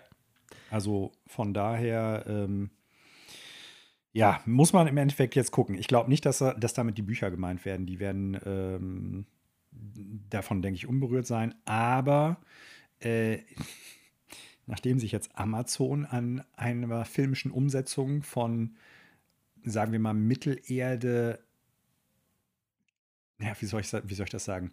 Mittelerde analogem Unterhaltungskram äh, versucht, kann das jetzt in Zukunft auch Embracer machen. Videospielform. Aber theoretisch auch in Film- und Serienform. Und ich sage dir ganz klar, wie es ist. Also jetzt, jetzt wird das, äh, das einstige Rennpferd, glaube ich, hinter, hinter das Haus geführt und ausgeschlachtet noch während es lebt. Und zwar auf ganz äh, armselige Art und Weise. Es wird marvelisiert. Also jetzt wird es richtig scheiße. Ja. Und es war vorher schon scheiße mit der Hobbit. Filmumsetzung. Ja. Also, ich meine, wir werden gleich noch über den Preis reden, ne? Weil ich finde tatsächlich, ich habe auch keine Ahnung, was da so an Werten irgendwie jetzt im Einzelnen die Bestandteile dieses ganzen Deals gekostet haben. Aber hier ist die Rede davon, dass äh, die gesamten Käufe, die Embracer jetzt diese Woche bekannt gegeben hat, und wir kommen ja gleich noch dazu, dass da einiges mehr zuzählte, 576 Millionen Dollar gekostet hat. Mhm. Und ich würde mal behaupten, dass die Herr der Ringe IP äh, wahrscheinlich zu den größten Bestandteilen unter diesen 580 Millionen Dollar gehört. Hm. Hab mich aber schon gefragt, ich weiß nicht, ob dir der Gedanke auch kam, als ich so dachte, Moment, die haben jetzt die Nutzung der Herr der Ringe IP gekauft, plus noch eine Menge andere Kram, auf den wir, wie gesagt, gleich noch zu sprechen kommen. Und das für 580 Millionen? Da dachte ich irgendwie im heutigen Zeitalter, also keine Ahnung, wir wissen, dass Star Wars war noch was anderes, weil die kompletten Rechte bei Lucas lagen und die dem das ganze Paket abgekauft haben, Disney, für drei, boah, schlag mich tot, Milliarden, wie viel war das? Ähm, wir damals gedacht. vier, aber. Ja, ja, kann nur auch vier Milliarden gewesen sein, auf jeden Fall irgendwie ein einstelliger Milliardenbetrag, so. Also ja. Milliarden. Und da dachte jemand so, ja, nach heutiger Sicht haben wir auch schon drüber gesprochen, würde man denken, okay, das ist sogar noch mehr wert. Findest du nicht aber auch, dass einem das sogar billig vorkommt, denn wir hatten jetzt seit der Herr der Ringe-Trilogie von Peter Jackson zwar nicht mehr die geilsten Medienprodukte vorliegen, wenn wir mal ehrlich sind.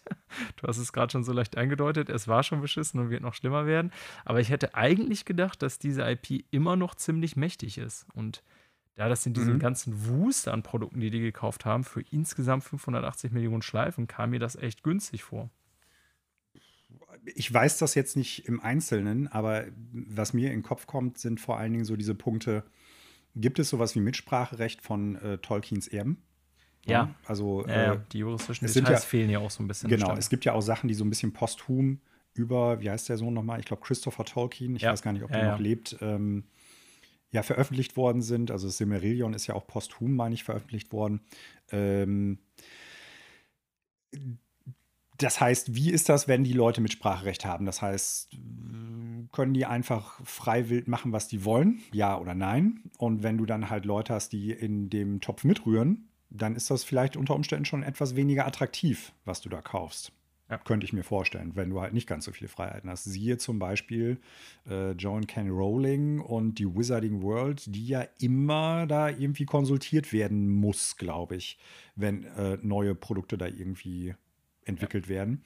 Was dann ja auch nochmal, äh, ja, ein bisschen schwieriger ist, äh, sie aus der Gleichung zu nehmen, wenn man äh, so einer Person halt kein Geld in den Rachen schmeißen möchte. Ähm, das ist der eine Punkt. Und der andere Punkt ist für mich aber auch, was kannst du denn damit tatsächlich noch machen? Also ich sag mal, das Werk von Tolkien ist abgeschlossen in der Hinsicht. Er wird nicht mehr schreiben. Er ist ja, ich weiß gar nicht, 79 oder 80 verstorben, glaube ich. Lange tot, ja. Sein Sohn oder, übrigens auch vor zwei Jahren. Ich habe es ja. gerade nachgeguckt. Ja. Und äh, es ist, soweit ich weiß, nicht wie bei Frank Herbert zum Beispiel so, so dass der, äh, die Nachkommen weiterhin schreiben.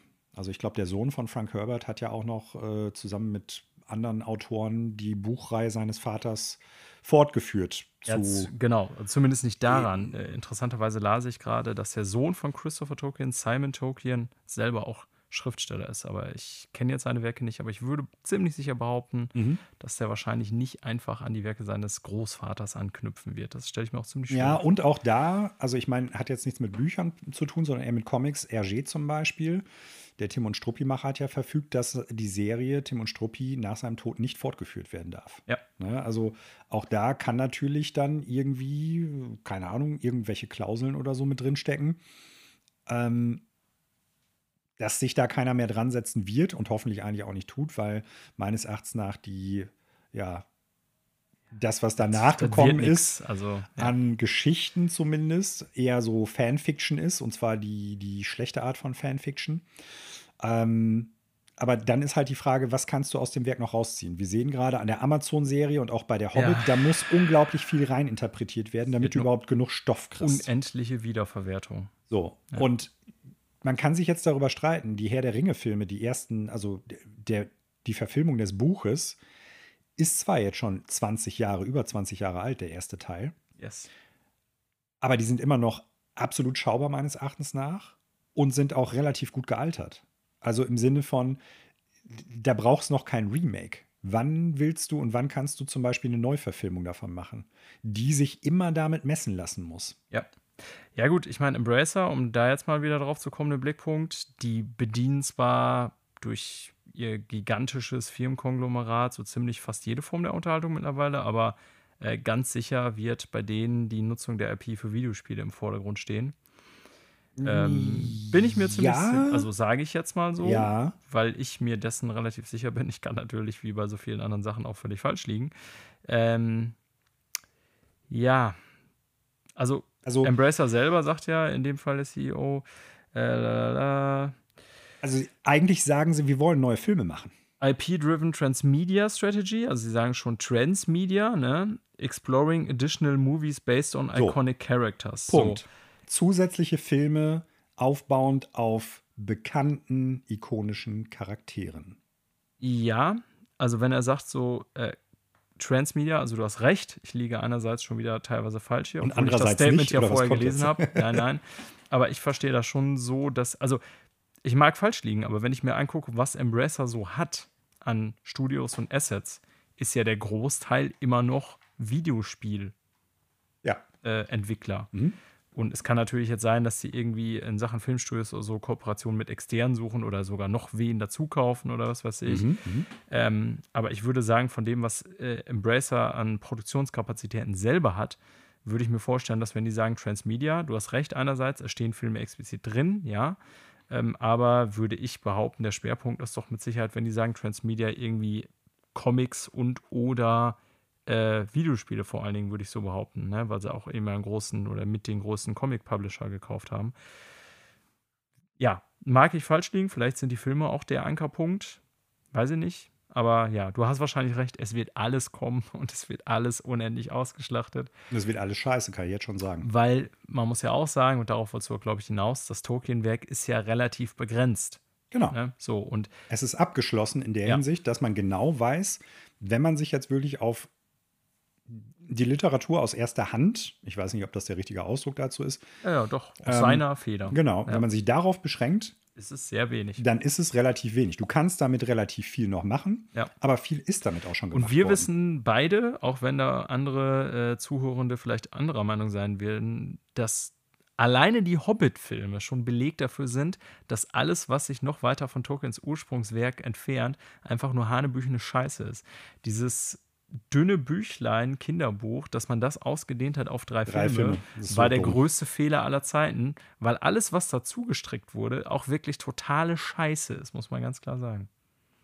Hm, ja, wobei ich da noch unterscheiden würde. Ich finde die Filme alle schlecht, ganz klar. Auch in äh, unterschiedlicher Art und Weise. Aber das Beschissenste ist tatsächlich, also die dazugedichteten Sachen sind scheiße aber zumindest einige Aspekte davon sind jeweils nicht das Beschissenste an den Filmen. Ja. Ja, da gebe ich dir so, recht. Also, um den Bogen ja, ja, ja. Zum, zum eigentlichen Thema zurückzuspannen. Äh, die wollen auf jeden Fall, das ist ja hier schon drin, Filme zu einzelnen Charakteren machen. Und die musst du dann halt ausschmücken, ausgestalten. Und dann wird es crap. Es wird richtig, richtig schlecht werden. Punkt. Ich, ich also ich meine, könnte man sagen, ja, Manuel ist jetzt wieder sehr pessimistisch, aber. Ja, ähm, ich glaube, ich, ich, bin da realistisch in dem Fall. wie, wie, er sich wieder selbst einschätzt. Aber ja, ähm, ich, in dem Fall stimme ich dir auf jeden Fall zu, weil ich versuche jetzt mal in Bezug auf das zu machen, auf die Käufe, die wir vorhin angesprochen haben. Ich glaube nämlich, also ich gebe dir da recht. Und zwar in dem Sinne, als dass ähm, mit diesem Material, mit der Herr der Ringe IP, ich glaube, du das Star Wars-Problem haben wirst. Mhm. Weil der Unterschied bei Marvel ist, bei Marvel hatten die, als ich sag mal, Disney Marvel neu aufgezogen hat, Jahrzehnte an Material. Mhm. So. Und da gab es erstmal einen reichen Fundus und da kann man jetzt schon sagen, okay, die sind jetzt schon wirklich bei Z-Charakteren angekommen, die die da verwursten in Serien und Filmen und so. Aber die hatten erstmal so an Storylines und Charakteren und so, die im Marvel-Universum entwickelt werden, wurden unfassbar viel Material. Und bei Star Wars als auch bei Herr der Ringe, und da gebe ich dir recht in der Einschätzung, ist das, was an Kern da ist, eigentlich kannst du auf dem Bierdeckel schreiben. Also nicht, dass Herr der Ringe nicht ein fettes Buch wäre, aber du weißt, was ich meine. Es gibt nicht viele Werke. Bei Star Wars war es ja genauso. Lukas hatte die Originalfilmtrilogie geschaffen, dann noch seine bekackten Prequels und auch wenn viele immer gesagt haben, naja, der hatte ja auch schon Teil äh, 1 bis 9 alles Blödsinn, damals geschrieben, ist ja Blödsinn, Bullshit. Totaler Blödsinn. Ähm, die haben einfach die vorhandenen Charaktere und Möglichkeiten genutzt und haben da externe Schreiber reingesetzt. Und man sieht, was dabei rumkommt. Bei Star Wars nämlich erschreckend wenig Gutes. Man sollte ja denken, okay, Disney kann die besten Schreiber der Welt bezahlen, können sie mit Sicherheit auch. Aber trotz, trotzdem kam da in vielen Bereichen, wenn überhaupt, nur Mittelmaß raus. Und du weißt, ich verteidige sogar eine der, einige der neuen Star Wars-Filme als gut schaubar. Mhm. Aber ein Vorwurf, den die sich auf jeden Fall gefallen lassen müssen, den du ja auch immer wieder machst und dem ich auch tatsächlich 100% zustimme, obwohl ich einige der Filme gut finde, ist, dass es keine, kein roter Faden erkennbar ist. Mhm. Es ist keine konsequente Entwicklung der IP oder Nutzung der IP erkennbar. Und ich wette, bei Herr der Ringe wird das Gleiche dabei rumkommen. Ja? Ja. Gehe ich auch davon aus. Weil die aus. einfach zu viele Köche da an den Brei setzen werden. Jeder macht da irgendwas, versucht aus dem bisschen, was es gibt, irgendwas zu kochen, was mega geil ist. Mhm. Aber letztendlich wird es nur eine Ausschlachtung dessen in verschiedene Richtungen geben, äh, was in seinem Kernmaterial sowieso, ich sag mal, überschaubar ist. Und es wird nicht dadurch besser, dass man es dann irgendwie noch in die Länge streckt. Siehe Star Wars äh, neue Teile. Ja, aber jetzt kommen wir zu dem eigentlichen Punkt zurück. Deine Frage, warum der Gesamteinkauf so günstig gewesen ist. Vielleicht deswegen, stimmt. Und das ist der Punkt, auf den ich hinaus wollte. Ja. Ja? ja, selber hast du meine das, eigene Argumentation hier ad personum geführt. Sehr gut. Ja. So, das ist nämlich das, woran ich dann gedacht habe, diese beiden Punkte. Das eine ist, gibt es Mitspracherecht von irgendwelchen Erben oder Gemeinschaften oder sowas? Und äh, wie umfassend sind die Rechte? Sind die zeitlich begrenzt oder unendlich? Und das andere ist halt wirklich so, was kannst du denn daraus wirklich noch machen? Weil du musst es selber schreiben. Ja. Und da ja. wird es dann schwierig, wie man schwierig. bei Star Wars sieht. Genau. Ja. Ja, ich, also wir reden hier in dieser Sendung zwar sehr gern über Herr der Ringe, tun wir auch leidenschaftlich gerne, weil wir beide ja auch die Grundlage, also vor allen Dingen Herr der Ringe lieben, das ja, Buch. Total. Ähm, ganz klar. Vielleicht sollen wir auch ein bisschen über das reden, was Embracer noch gekauft hat von den 580 ja. Millionen. Und äh, das fand ich auch sehr interessant, aber macht auch auf mehreren Ebenen total viel Sinn, meines Erachtens nach. Nämlich, äh, die haben äh, ein neues Studio gekauft, nämlich äh, den Man-Eater-Entwickler, jetzt muss ich mal eben gucken, Tripwire. Tripwire Interactive. Mhm. Und äh, Tuxedo äh, Labs, wobei Tuxedo Labs jetzt, glaube ich, zu Saber Interactive gehören.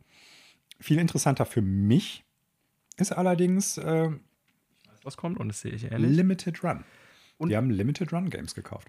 Und das tat mir ein bisschen weh in der Seele. Also ich bin jetzt nicht jemand, der seit Jahren, ich würde jetzt lügen, wenn ich sagen würde, ja, ich bin seit Jahren knallharter Limited Run Supporter oder so. Aber das ist schon so ein Publisher, seitdem ich seit geraumer Zeit, seitdem ich auch wieder mehr umgeswitcht habe auf physische, immer mal wieder gucke, was haben die denn so, mhm. weil ich das Konzept sehr cool finde. Und ich fand das eigentlich auch, auch wenn ich nicht weiß, wo die Owner Rights jetzt vorher bei wem genau lagen, wie in welcher Form, kann ich dir jetzt so aus dem Stand nicht sagen, habe ich auch vorher nicht recherchiert, gebe ich zu. Aber ähm, sie waren in meinem Verständnis, und das waren sie auch, glaube ich, vorher, ein unabhängiger Publisher, die, oder eine unabhängige Firma, so muss man sagen, die sich immer wieder Publishing Rights von verschiedenen Studios, Publishern, anderen und so reingeholt mhm. haben, um selber Pressungen meist in relativ kleinem Umfang machen zu können. Und ich fand das Konzept sehr cool und ich will jetzt nicht irgendwie die Anti-Großkapitalisten-Karte oder so wieder spielen, aber ich finde es in dem Fall echt schade, dass dann so eine Firma mit einem meiner Meinung nach sehr guten Konzept und auch guten Auftreten und so dann wieder in so ein riesen Konglomerat übergeht direkt. Ähm, ja, du weißt, was ich meine. Ne? Ich weiß nicht, ob dich das so stört oder der, der Gedanke kam mhm. überhaupt. Und ich wünsche dir natürlich auch allen Erfolg. Und da werden auch einige Leute jetzt, glaube ich, einen guten Schnitt gemacht haben, die jetzt ihren Lebensabend mit ein paar Millionchen verbringen können. Ähm, ja, ein bisschen schade fand ich es aber irgendwie, dass Limited Run jetzt eben nicht mehr unabhängig ist, sondern Teil so eines Riesenimperiums ist. Es ist halt wie die Punkband, ne, die auf dem Major dann halt irgendwie unterschreibt. Ja, so ein bisschen vom Gefühl her war das ja. so. Das muss nicht dadurch heißen, dass deren Arbeit oder Musik schlechter wird. Genau. Aber ja, man hatte irgendwie vorher das Gefühl, man unterstützt was Cooleres. Wir verkaufen unsere Seele, wir verschenken sie nicht. Ja. Äh, ich bin da zweigeteilter Meinung, muss ich ganz ehrlich sagen. Einerseits natürlich das, was ich gerade schon eben so ein bisschen äh, mit dem Spruch von eben irgendwie angedeutet habe. Ne? Ja, irgendwie sind die jetzt halt nicht mehr so Indie, im, also vom Gefühl her, ne? Ja. Weil die jetzt halt zu einem wirklich sehr großen Konglomerat gehören. Ähm, und wir da nicht wissen, was bedeutet das jetzt dann halt für die Firma. Ja. Andererseits muss ich sagen, ähm, Limited Run, ähnlich wie viele andere von diesen kleineren Boutique-Firmen, die es ja gibt, die äh, Switch-Spiele oder auch teilweise PS4-Pressungen und so rausbringen, ähm, die brauchen oft sehr lange, bis die Spiele erscheinen. Jo, super lange. Ne? Also, und ja. da ist dann so die Frage, wenn die da mit ein bisschen mehr Kohle vielleicht ein paar Leute noch anheuern können oder so das Ganze etwas besser und schneller gestalten können, wäre das ja per se gar nicht schlecht. Ja, ja, natürlich hat das wie alles bei solchen Großkapitalisten auch Vorteile, ne? weil ich gebe dir recht, oft haben die ja auch sehr begrenzte Pressungen, mit Sicherheit auch, auch wenn ich da jetzt keine Firmeninternas habe, um das finanzielle Risiko klein zu halten. Denn du weißt halt nicht immer unbedingt, ob du von einer physischen Pressung, ich sag mal, 10.000 oder 50.000 verkaufen kannst. Ja. Ne? Und dementsprechend. Kennen wir ja von den Platten. Richtig. Ne? Entscheidest du dich dann irgendwann, okay, wie viele lasse ich jetzt pressen, so wie als Band, wir das, wie du schon richtig gesagt hast, auch immer entscheiden mussten. Ähm, und ja, da gebe ich dir recht, kann natürlich mit so potenziell äh, finanziell keinen Limit äh, zu setzen, auch einfach die Erhältlichkeit deutlich besser sein. Und auch in vielen anderen Ländern vielleicht, denn ja, keine Ahnung, Limited, also ich habe jetzt zum Beispiel äh, Turtles habe ich bestellt, also Shredder's Revenge habe ich bestellt als Limited Run Game, auch direkt über die. Mhm. Ähm, ich, also erstens wartet man darauf immer lange und Ja. man muss es in den meisten Fällen auch aus den USA importieren. Ne? Also es Genau. gibt einen coolen Laden in Köln, der deren Games auch immer wieder im Angebot hat. Manchmal tauchen die sogar bei Amazon auf, aber im Normalfall ist die ja, Erhältlichkeit auch begrenzt, sage ich mal, wenn du hier lebst und nicht Mhm. in den USA und dann kommen wieder hohe Kosten dazu und so. Also ich sehe da ein Argument, das mag auch Vorteile haben. Ja, und der, das nächste, was ich da so als vielleicht positiven Nebeneffekt auch sehe, Embracer hat durch die immensen Zukäufe von vielen kleineren Spielen und Marken Ja, ein Backlog an ungenutzten Spielen Ja. und Marken. So, und theoretisch, ich meine, wir haben auch das gesehen, äh, Limited Run und auch viele andere dieser Boutique-Hersteller und äh, Publisher, die bringen ja nicht nur aktuelle Indie-Games auf Cartridge raus, die man sonst nur digital erhältlich äh, bekommen Mhm. würde, sondern bringen ja auch Neupressungen, sage ich jetzt mal so mit meinen Worten, oder Neuauflagen von alten Spielen raus. Ist völlig korrekt. Und das äh, ist, also ich schon eine Homepage, die ich regelmäßig ansteuere, Mhm. um mal zu gucken, was sie so Neues bringen. Ja. Äh, und das ist natürlich etwas, was ich mir auch wünsche weiterhin. Ne? Genau. Also das finde ich Und ich eigentlich sehr cool. Ich glaube, da wird die Chance eher höher, dass wir ein paar von den alten Marken, die jetzt ungenutzt rumliegen und ein paar der alten Spiele bei äh, THQ Nordic, Embracer oder welchen äh, ja, Unterfirmen es da dann auch jeweils gibt, dass man da vielleicht mehr von sieht. Ne? Ja. Also ich will das jetzt nicht schönreden, dass halt so ein, ja, so, ein- so ein Garagending von so ein paar Indie-Leuten jetzt an so eine große Firma verkauft worden ist, aber es, es muss nicht nur schlecht sein.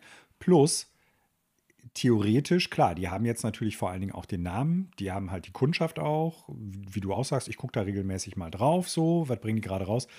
Es ist ja nicht die einzige Schmiede dieser Nee, Art. nee, nee. Und theoretisch können Genau. die Leute jetzt hingehen und sagen, wir- machen jetzt nicht Limited Run, aber wir machen äh, sowas wieder. Ja, Ne? Also genau. Gibt es viele Anbieter von, von diesen Boutique-Anbietern. Ne? Aber klar, Limited Run ist schon so einer derjenigen, Neben die am I am 8-Bit, regelmäßigsten rausbringen. Genau, die sich 8-Bit. aber ja nicht nur darauf fokussieren. Richtig. Also so. Ähm, was noch interessant ist, es gibt noch eine Akquisition, die noch unbekannt ist, das stimmt. Ja. wo wir noch gar nicht wissen, was es ist. Ja. Also warum auch immer, aber Ja. warten wir mal. Ja. Ja, Ja, Embracer wird immer größer, so können wir es zusammenfassen, glaube ich. Ähm, ich denke auch, dass die sich da was bei denken. Wir hatten ja lange hier auch mal über so einen Embracer Game Pass spekuliert. Mhm. Irgendwie. Ich will das auch immer noch nicht abschließen. Was ich mir ja so abschließende Gedanken meinerseits tatsächlich bei Embracer jetzt mal mehr wünschen würde, weil die Tage kamen dann natürlich auch wieder irgendwie diverse Artikel, die dann aufgelistet haben, was gehört jetzt eigentlich alles zu Embracer. Ähm, also generell gefällt mir dieser Konsolidierungstrend in der Videospielbranche ja nicht, muss ich sagen. Mhm. Ja, den haben wir leider in vielen Bereichen der Weltwirtschaft, dass es wenige große gibt und das ist auch in der Videospielbranche die letzten zwei Jahre in Rekordtempo passiert. Finde ich eigentlich nicht so geil. Ähm, was ich jetzt speziell bei Embracer mir aber wünschen würde, wenn es schon so ist, mir fehlen ja immer noch so ein bisschen die High-Quality-Sachen. Ne? Ja. Die haben echt so eine Menge IPs, eine Menge Studios. Dann haben wir über letztens über Koch Media beziehungsweise jetzt PlayOn geredet und dass die nochmal ihr eigenes äh, AAA-Sublabel Prime Meta gegründet haben. Ähm, das ist auch alles ganz nett so und ich bin mir auch sicher, dass Embracer irgendwie äh, in Zukunft vieles raushauen wird, was ja ein gewisses Publikum haben wird und die mit Sicherheit auch irgendwie gute Spiele an den Markt bringen. Aber ich hätte jetzt, nachdem die so viel gekauft und irgendwie dazugeholt haben und über so viele IPs verfügen, Herr der Ringe rechnen wir jetzt dazu, seit neuestem oder jetzt in Kürze, hätte ich gerne einfach mal irgendwas von Embracer, sei es Koch Media oder was weiß ich was oder Gearbox gehört ja mittlerweile auch dazu, wo ich persönlich sage, ey, das ist ein richtig geiles Spiel. Und als ich mir so diese Auflistung angeguckt habe, war da ehrlich gesagt für mich relativ wenig bei von dem, was bisher von diesen äh, Studios oder Publishern kam. Womit ich die Qualität nicht schlecht reden will. Ne? Auch Mhm. da haben eine Menge Leute viel Arbeit reingesteckt und das ist mit Sicherheit auch alles kein schlechter Qualitätsstandard. Aber so für mich war da bisher nie irgendwas bei. Und ich würde mir statt Ausschlachtungen der Marken, so wie bei äh, hoffentlich nicht Lord of the Rings, irgendwie würde ich mich ja persönlich darüber freuen, wenn die wenig machen, aber dann auch mal was von hoher Qualität und nicht nur unendlich viel jetzt raushauen. Ja, würde ich mir auch wünschen. Vielleicht kommt das ja, weil äh, jetzt schließt sich der Kreis zu unserer nächsten Neuigkeit, Daniel. Ich weiß nicht, ob dir das bewusst gewesen ist. Vielleicht äh, hattest du das aber auch auf dem Pin. Äh, laut Bloomberg scheint es wohl so zu sein, dass das Knights of the Old Republic Remake, von dem wir, ich weiß gar nicht, letzte oder vorletzte Woche schon gesprochen haben, dass Aspire, die Entwickler, die vorher daran gearbeitet haben, geschasst worden sind, ja, jetzt bei einem neuen Studio liegt. Und zwar bei angeblich oder vermutlich Saber Interactive, was ja wiederum auch zu Embracer Group Embracer gehört. Genau. genau. Und ja. Äh, ja. es gibt gar nicht so viel. Es ist mehr oder weniger nur so eine, äh, ich sag mal, vermutlich, ja, ja, eine Vermutung, die äh, durchaus, glaube ich, in der Grundlage nicht entbehrt, äh, weil nämlich Embracer selber gesagt hat, dass eins der großen AAA-Projekte, an denen die arbeiten, jetzt zu einem anderen Studio gewechselt ist und die nicht davon ausgehen, dass es äh, aufgrund dieses Wechsels in irgendeiner Art und Weise zu einer Verspätung oder zu irgendwelchen Qualitätseinbußen kommt. Und das ist das Interessante an der Meldung, finde ich. Ne? Mm, ja. Ne? Also Embracer, also wir wissen halt nicht ganz genau, ob sie damit wirklich KOTOR meinen. Aber na, im Zusammenhang mit dem, was Bloomberg damals berichtet hat, da gab es ja keine offizielle Stellungnahme zu, dass eben das Remake wirklich in tiefen Problemen steckt und ja im Grunde Leute gefeuert wurden, die dafür verantwortlich wurden und es nicht mehr bei Aspire gemacht wird. Das bestätigt dieser Bericht ja mehr oder weniger, seien wir mal ehrlich, ja. Also das wirkte vorher schon sehr glaubhaft, aber dass Bloomberg jetzt ein Statement rausgibt und sagt, ja, wir, es gab da so ein großes Projekt bei uns, das hat jetzt den Entwickler gewechselt, mhm. das gibt dem Ganzen ja nun noch mehr Glaubwürdigkeit. Ich mit dieser zweite Teil, dass die sagen, we are not expecting any material delays for the title based on this transition also keine Ahnung, äh, KOTOR war dieses Jahr vorhergesagt. also unmöglich kann ich mir vorstellen, dass man jetzt bei Server Interactive das Ding aufnimmt, wenn das anscheinend ein Zugunfall war und sagt so, ja, äh, drei Monate will do it. Also keine Ahnung, ich bin kein Softwareentwickler, aber das stelle ich mir doch sehr optimistisch vor, ehrlich gesagt. Ja, oder das Spiel war schon so weit gereift, äh, dass es jetzt noch raushauen könnten. Ja. Aber dann ist natürlich die Frage, warum ist Aspire davon abgezogen worden? Genau, richtig. Also dann würde ich das nicht verstehen, die Meldung. Es mhm. kann ja sein, dass dieser, ähm, dieser Pitch, der da gelaufen ist, wo ja auch Sony wohl beteiligt war, weil die halt eben das ja irgendwie querfinanzieren als Konsolen-Exklusivtitel äh, für PlayStation. Ja, also anscheinend ja so abgeschreckt war von dem, was man gezeigt hat. Und das kann ja sein, dass das ein paar Monate her ist. Ähm, aber Trotzdem, weiß ich nicht, wirkt mir das jetzt hier so auf den ersten Blick sehr optimistisch. Interessanterweise derjenige, von dem der Originalartikel kam, der darüber berichtet hat, äh, dass eben das Remake äh, wirklich große Probleme hat, Jason Schreier von Bloomberg, äh, mal wieder hier Thema, hat ja selber sich auch zu dieser Aussage geäußert von Bloomberg und meinte, es gäbe no fucking way, dass das Ding dieses Jahr noch rauskommt. Wir können es aus der Ferne natürlich nicht beurteilen, aber der hat sich offensichtlich die gleiche Frage gestellt. Ähm, ich bin sehr gespannt, was wir hatten ja selber eigentlich hier im Podcast, glaube ich, schon vermutet, dass man bei Null fast wieder anfängt und dass das dementsprechend sich noch Jahre hinzieht. Die Meldung hier würde jetzt das Gegenteil äh, so behaupten. Naja, Daniel, wie lange hast du jetzt eigentlich schon Dead Island 2 vorbestellt? Gar nicht. Und du kannst dir ziemlich sicher sein, dass ich für dieses Spiel auch auf gar keinen Fall auf den Vorbestellen-Button drücken werde. Was nicht heißen soll, dass ich es nicht eventuell kaufe mhm. und sogar spiele. Aber ähm, es gibt mittlerweile, muss ich so sagen, wenig Spiele, die ich blind vorbestelle. Und das wäre aufgrund seiner Vorgeschichte auf jeden Fall auf der Liste sehr weit unten. Das Vertrauen ist nicht vorhanden, sagen wir es mal so wenn da ein geiles Spiel nachher rauskommt, du, dann äh, breche ich mir kein Zacken aus der Krone, wenn ich es äh, zu vollem Preis kaufe. Mhm, seien wir realistisch. Also nicht die Qualität, sondern du wirst es nicht kaufen, so oder so. Ja. Glaube ich nicht. Äh, die zweite Frage, die ich habe, äh, seit wann ist Los Angeles eine Insel? Habe ich was übersehen an der Meldung? Das weiß ich nicht. Ich weiß ja nicht, ob du den Artikel, den du selber eingestellt hast, gelesen hast komplett. Ja, aber also ich habe es auch von Los Angeles gelesen, aber wieso? Ach so, oh Gott, den das Spiel heißt Dead, Dead Island. Island. Ja, Alter, soweit habe ich jetzt überhaupt nicht gedacht, Idiot. Ja, ähm, ja. Ähm, according to the product listing, also wir können ja erstmal sagen, worum es geht. Und zwar gab es äh, ein Amazon Produkt Listing, nennt man das im Deutschen auch so. Ähm, naja, wie auch immer, in diversen globalen Amazon Stores hatten wir auch schon bei anderen Anbietern, bei Target, wie heißt es in den USA oder was weiß ich was, tauchen immer wieder Produkte Walmart von Walmart. Ist so, so genau, mhm. Walmart ist eigentlich so ein Klassiker, der immer wieder was liegen.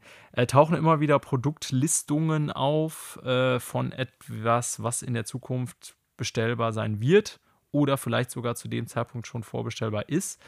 Und äh, da das nicht global immer parallel abgesprochen ähm, ist, mir fällt gerade Frankreich als ein Land ein, wo ganz ja. viel schon ja, gelistet ja, wurde, was dann irgendwie nachher tatsächlich dann rauskam. Ähm, also das bei Amazon ist oder war mittlerweile, ne, ist diese Produktlistung wieder rausgenommen worden, aber wie das so ist, sobald im Internet haben Leute Screenshots davon gemacht und so.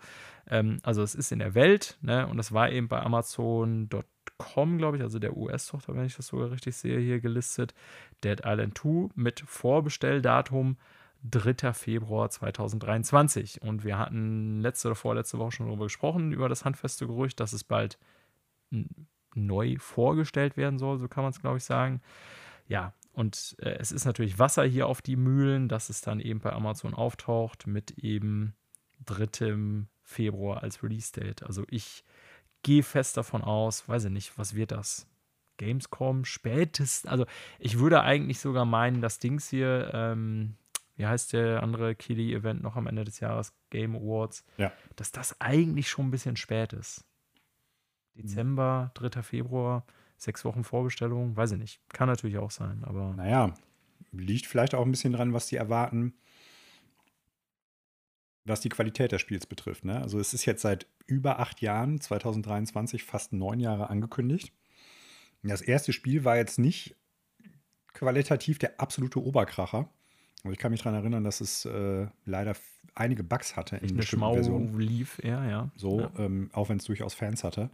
Und es ist halt so oder so nicht nur aufgrund der, der Zeit durch die Produktionshölle, Streckstrich, durch viele Hände gewandert, ne? Ja.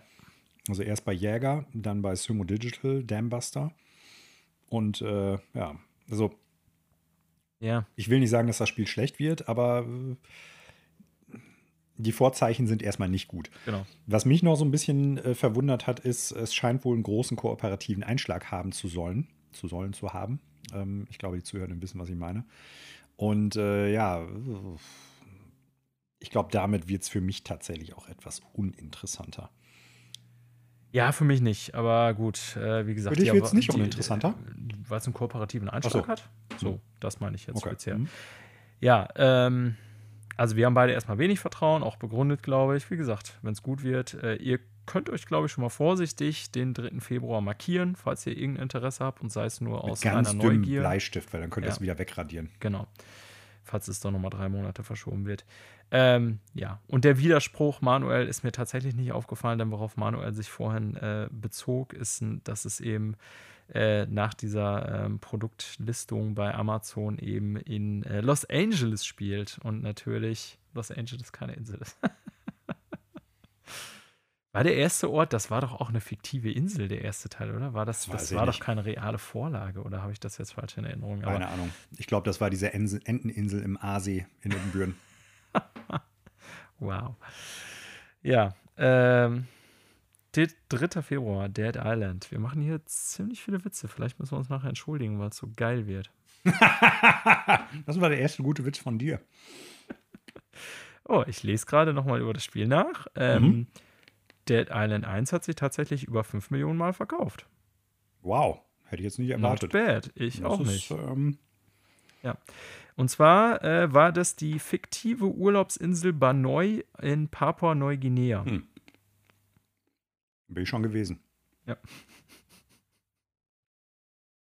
Wir können das nicht mehr retten, das Thema, Manu. Lass Nein. einfach weitermachen. Auf jeden Fall. So, kommen wir von äh, Zombies zu Zombies. Wir werden irgendwann ins Kino gehen und uns über einen besonderen Film freuen, nämlich Days Gone, der jetzt von Sony äh. produziert wird. Nachdem ja schon Uncharted so unglaublich gut war und leider auch sehr erfolgreich. Mh, mm, ich habe ihn nicht klar, gesehen, irgendwann werde ich ihn vielleicht mal sehen, vielleicht aber auch nicht, keine Ahnung. Also ich kann dir da ans Herz legen. Hast du den gesehen? Ne, pass auf, ich kann dir da ans Herz legen, den nicht zu gucken, sondern das Everything Wrong With. Ah, okay. Zu ja. gucken. Und dann wirst du sagen, den Film werde ich mir nicht mehr angucken. Ja. Was jetzt nicht heißen soll, dass die nächsten Filme, die Sony da in der Pipeline haben, jetzt schlecht werden oder so. Aber ich sag mal so. Ja, du, den Gran Turismo, da äh, warte ich schon ordentlich drauf, ne? Ja, dann wart mal weiter. Ja. Ich bin gespannt, welcher Film zuerst dann äh, kommt. Es soll ein Days Gone-Film kommen. Ähm, und es soll eine Liebesballade an oder ein, ein, ja, eine Liebesballade an äh, Motorradfilme sein.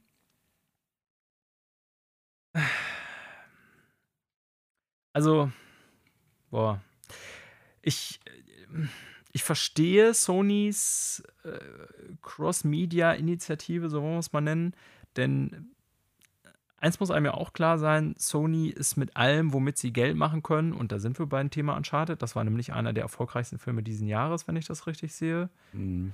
Ähm, verstehe ich, denn Sony, haben wir auch schon mehrfach drüber, äh, drüber geredet, ist zwar auch prinzipiell ein breit aufgestellter Konzern, der ja vor allen Dingen auch technische Konsumerprodukte äh, herstellt, Consumer Electronics, aber die, wenn ich das richtig sehe, mit Abstand erfolgreichste Sparte ist halt finanziell gesehen auch für das Gesamt, für die Gesamtfirma PlayStation. Na, ich glaube Versicherung tatsächlich. Tatsächlich Versicherung? Also war, dachte war mal immer noch. früher. Kann sein, dass es jetzt nicht mehr ist. Müssen wir jetzt nachschauen. Wie auch immer. Also im Vergleich zu den ganzen Techniksparten bei Sony ist, meine ich, PlayStation so als Subsparte immer noch so einer der Gewinnbringer. Und da Sony finanziell nicht ganz so breit aufgestellt ist wie Microsoft, die ja ihren Hauptteil ihres Geldes auch absolut nicht mit Xbox machen, ganz im Gegenteil, sondern mit ihren ganzen Cloud-Services und äh, Windows, Zubehör und so weiter und so fort, Software, ähm, kann ich das schon verstehen, dass Sony auch, um konkurrenzfähig zu bleiben, im Videospielbereich diese Marken sehr viel mehr ausschlachtet. Und der Uncharted-Film gibt ihnen ja auch recht, rein finanziell gesehen. Das ist die eine Seite, ich verstehe das. Aber braucht man wirklich so von deren Marken Filme, Serien? Also Days Gone, jetzt mal ganz im Ernst, Manuel. Ich habe jetzt nicht das komplette Spiel gesehen, gespielt. Aber ich kann mich erinnern, bei dem, was ich von dem Spiel gesehen habe, dass eine der Sachen, die wirklich nicht positiv hervorstachen, die Story und die Dialoge waren.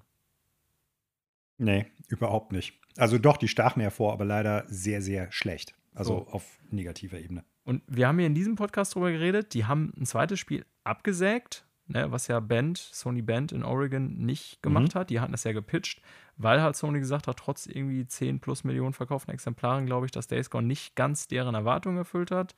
War ja am Anfang zumindest auch der Metacritic jetzt nicht so super gut, irgendwie 74 oder so. Ähm, frage mich wirklich, wie die darauf kommen, wo die einerseits das Spiel offensichtlich abgesägt haben, dann daraus einen Film machen zu wollen, weil ich denke halt immer, naja, das eine muss ja irgendwie mit dem anderen, wenn es so Cross-Media sein soll, auch das eine muss vom anderen profitieren können. Und warum zur Hölle? Ich meine, gut, das haben wir uns schon bei Gran Turismo gefragt, aber also ich hatte irgendwie gedacht, Days Gone war für die so ein Experiment, wo die jetzt dann gesagt haben, ja, okay, war ganz nett, hat aber nicht geklappt, sägen wir das ab. Und dass die jetzt aus dieser dünnen Story mit wirklich Cringe-Dialogen irgendwie dann noch so einen Film machen wollen, buh, also ich bin da sehr skeptisch, hört ihr schon raus, glaube ich. Ja, ich erwarte da auch gar nichts, muss ich ganz klar sagen. Ich habe gerade mal nachgeguckt, es, ich lag da komplett falsch. Also mit diesen ganzen Finanzservice-Leistungen und Versicherungen und sowas alles äh, haben die nicht, also ist trotzdem eine große Sparte für Sony, aber die haben nicht das meiste Geld oder okay. ist nicht die wichtigste Sparte. Vorher kommen definitiv noch Games und Network Services, also wo auch PlayStation mit drunter fällt. Ja. Und äh, Consumer Electronics im Sinne von Verstärker und bla bla bla, Fernseher und sowas alles. Ja. mein Fehler. Ja, pf, alles gut. Man kann sich auch mal an Sachen falsch erinnern. Aber ja, das heißt also, es kommt ein Ghost of Tsushima-Film, es kommt ein Gran Turismo-Film, Last of Us Serie, Twisted Metal, wissen wir, glaube ich, noch nicht, was es ist. Es kommt God of War, die Serie bei, was war das? Am Amazon. Amazon. Ich glaube auch, ja. Es kommt die Horizon-Serie bei Netflix. Also Sony ist zumindest, auch wenn wir davon jetzt noch sehr wenig gesehen haben bisher, Uncharted-Film, ne, klar, Last of Us steht jetzt als nächstes an die Serie, wenn ich das richtig sehe, feuert da aus allen Rohren würde ich mal behaupten. Und äh, ich bin sehr gespannt. Wir können das ja an dieser Stelle mal einfach aufnehmen, Manuel. Ich habe es jetzt nicht mit ins Skript geschrieben, Story, einfach weil es mir gerade wieder einfällt. Mhm. Hast du die Nachricht gelesen zum Ghost of Tsushima Movie? Mm, das, ich weiß gar nicht mehr, wer das gesagt hat, aber irgendwie einer der involvierten Personen auf relativ hoher Ebene, dass er gesagt hat, eigentlich möchte ich den ganz gerne auf Japanisch drehen, mit japanischen Schauspielern. Ja, genau ja. das meine ich. Also viel mehr war es auch nicht, die Meldung, aber können wir an dieser Stelle auch mal drüber reden. Das wiederum finde ich irgendwie ganz interessant, weil das ja schon eine Hommage so ist an diese typischen ja, ja, aber das ist im Spiel auch so gewesen. Genau, du hast ja die Option zumindest so, ne, im Spiel. Ja, die englische Synchro ist von den japanischen Sprechern eingesprochen Ach, tatsächlich? Worden. Ja, das haben wir auch schon mal drüber gesprochen. Ja, ich erinnere mich, aber mhm. habe ich schon wieder vergessen. Das war ja der Punkt, wo ich damals gesagt habe, als ich das erste Mal gespielt habe, auf der einen Seite finde ich es ganz cool, dass die halt teilweise so einen, so, einen, so einen leichten japanischen Akzent haben. Ja. In der englischen Synchro. Andererseits dachte ich dann damals zuerst, ja, finde ich jetzt nicht so cool, dass dann irgendwelche amerikanischen oder englischen Synchronsprecher versuchen, da so einen Akzent mit reinzubringen, bis ich dann geschnallt habe, dass das die gleichen Leute sind. Die haben halt tatsächlich japanische Schauspielerinnen und Schauspieler gesucht, die auch Englisch sprechen können. Und die haben das Skript jeweils zweimal eingesprochen. Einmal für die japanische Version und dann noch für die äh, englische. Super, super cool. Und ich meine sogar, dass die sogar nachgepatcht haben, damit es halt noch mehr so diese Kurosawa-Anleihen hat, ja. äh, dass du das japanische Lip-Syncing mit den englischen Voice-Overn haben kannst. Ah, okay. So als ob es quasi ein japanischer ja. Film ist, der nachsynchronisiert worden ist. Total abgefahren. Ja. Äh, da bin ich mir aber jetzt nicht mehr ganz sicher, ob sie das gemacht hatten oder so. Aber das mit den Sprechern ist so. Und äh, das macht ja auch nur Sinn, dass es dann beim Film auch so machen. Ja, ähm, finde ich da auf jeden Fall eine ganz coole Idee. Wobei das heißt, für Days Gone weiß. werden die nur Leute aus irgendwelchen schäbigen Motorradclubs oder Nein, so nehmen. nehmen. Die dann irgendwie, ja, genau. Äh, und natürlich auch nur echte Zombies. Äh, äh, Entschuldigung. Äh, äh Freaker? Freaker? Ich glaube, es waren Freaker, ja, ja. These ähm. are no zombies. They are Freakers. ja, also. Ja, lass das abschließen. Da gibt es auch nichts mehr zu sagen, oder? Nee. nee. Wir warten drauf. Und wir bleiben bei Sony, denn Sony scheint wohl einen ja, exklusiven PC-Launcher zu planen. Was ist das? Äh, für die Leute, die es nicht kennen, im Prinzip, ich sag mal, ein separater Zugang zu deren PC-Produkten, Schrägstrich Spielen in dem Zusammenhang. Also so wie ein Steam-Launcher, ne, wo man dann halt Steam startet, um seine Spiele starten zu können, die man über Steam erworben hat, scheint wohl Sony sowas ähnliches zu planen. Denn äh, es ist jetzt aktuell in dem Spider-Man 1 1 ist es doch, ne? Ja, ja genau. Äh, genau. Ja. In der Spider-Man 1-Version, äh, PC-Version, ist nämlich jetzt äh, der Hinweis auf diesen Launcher gefunden worden. Das heißt, vielleicht ist das so ein Punkt, das ist mir so durch den Kopf gegangen, weil ich sag mal, sehr viel mehr ist da jetzt noch gar nicht drin an der Info, dass Sony auch da plant, sich auf eine Art und Weise aufzustellen, wie sie irgendwann mal plattformagnostisch agieren können. Ja. Ne?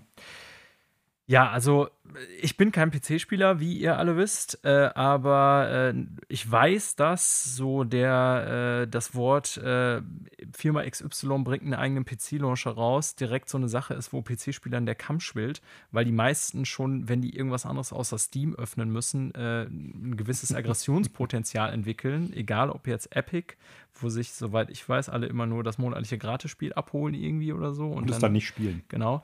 Ähm, als auch die äh, berühmt-berüchtigt beschissene Launcher von Microsoft, der anscheinend immer noch eine komplette Vollkatastrophe ist. Auch hat letztens noch ein Klangkumpel geschrieben, hallo Nico, ähm, auch für Game Pass, PC Game Pass Spiel übrigens, ähm, wo er das nicht zum Laufen gekriegt hat, wo ich mich auch frage, warum Microsoft das Jahre später immer noch nicht hingekriegt hat. Die haben ja schon Games, äh, wie hieß es nochmal, Win Windows Live also diese PC-Initiative von denen, die ist ja schon damals so unsäglich gefloppt. Ja, ich erinnere mich, hatten wir in dieser Doku noch drüber gesprochen. Ja, wie auch immer. Ähm, Games for Windows Live hieß es. Oh, das ja, war so schlimm. Zum äh, Xbox-Start damals, ne?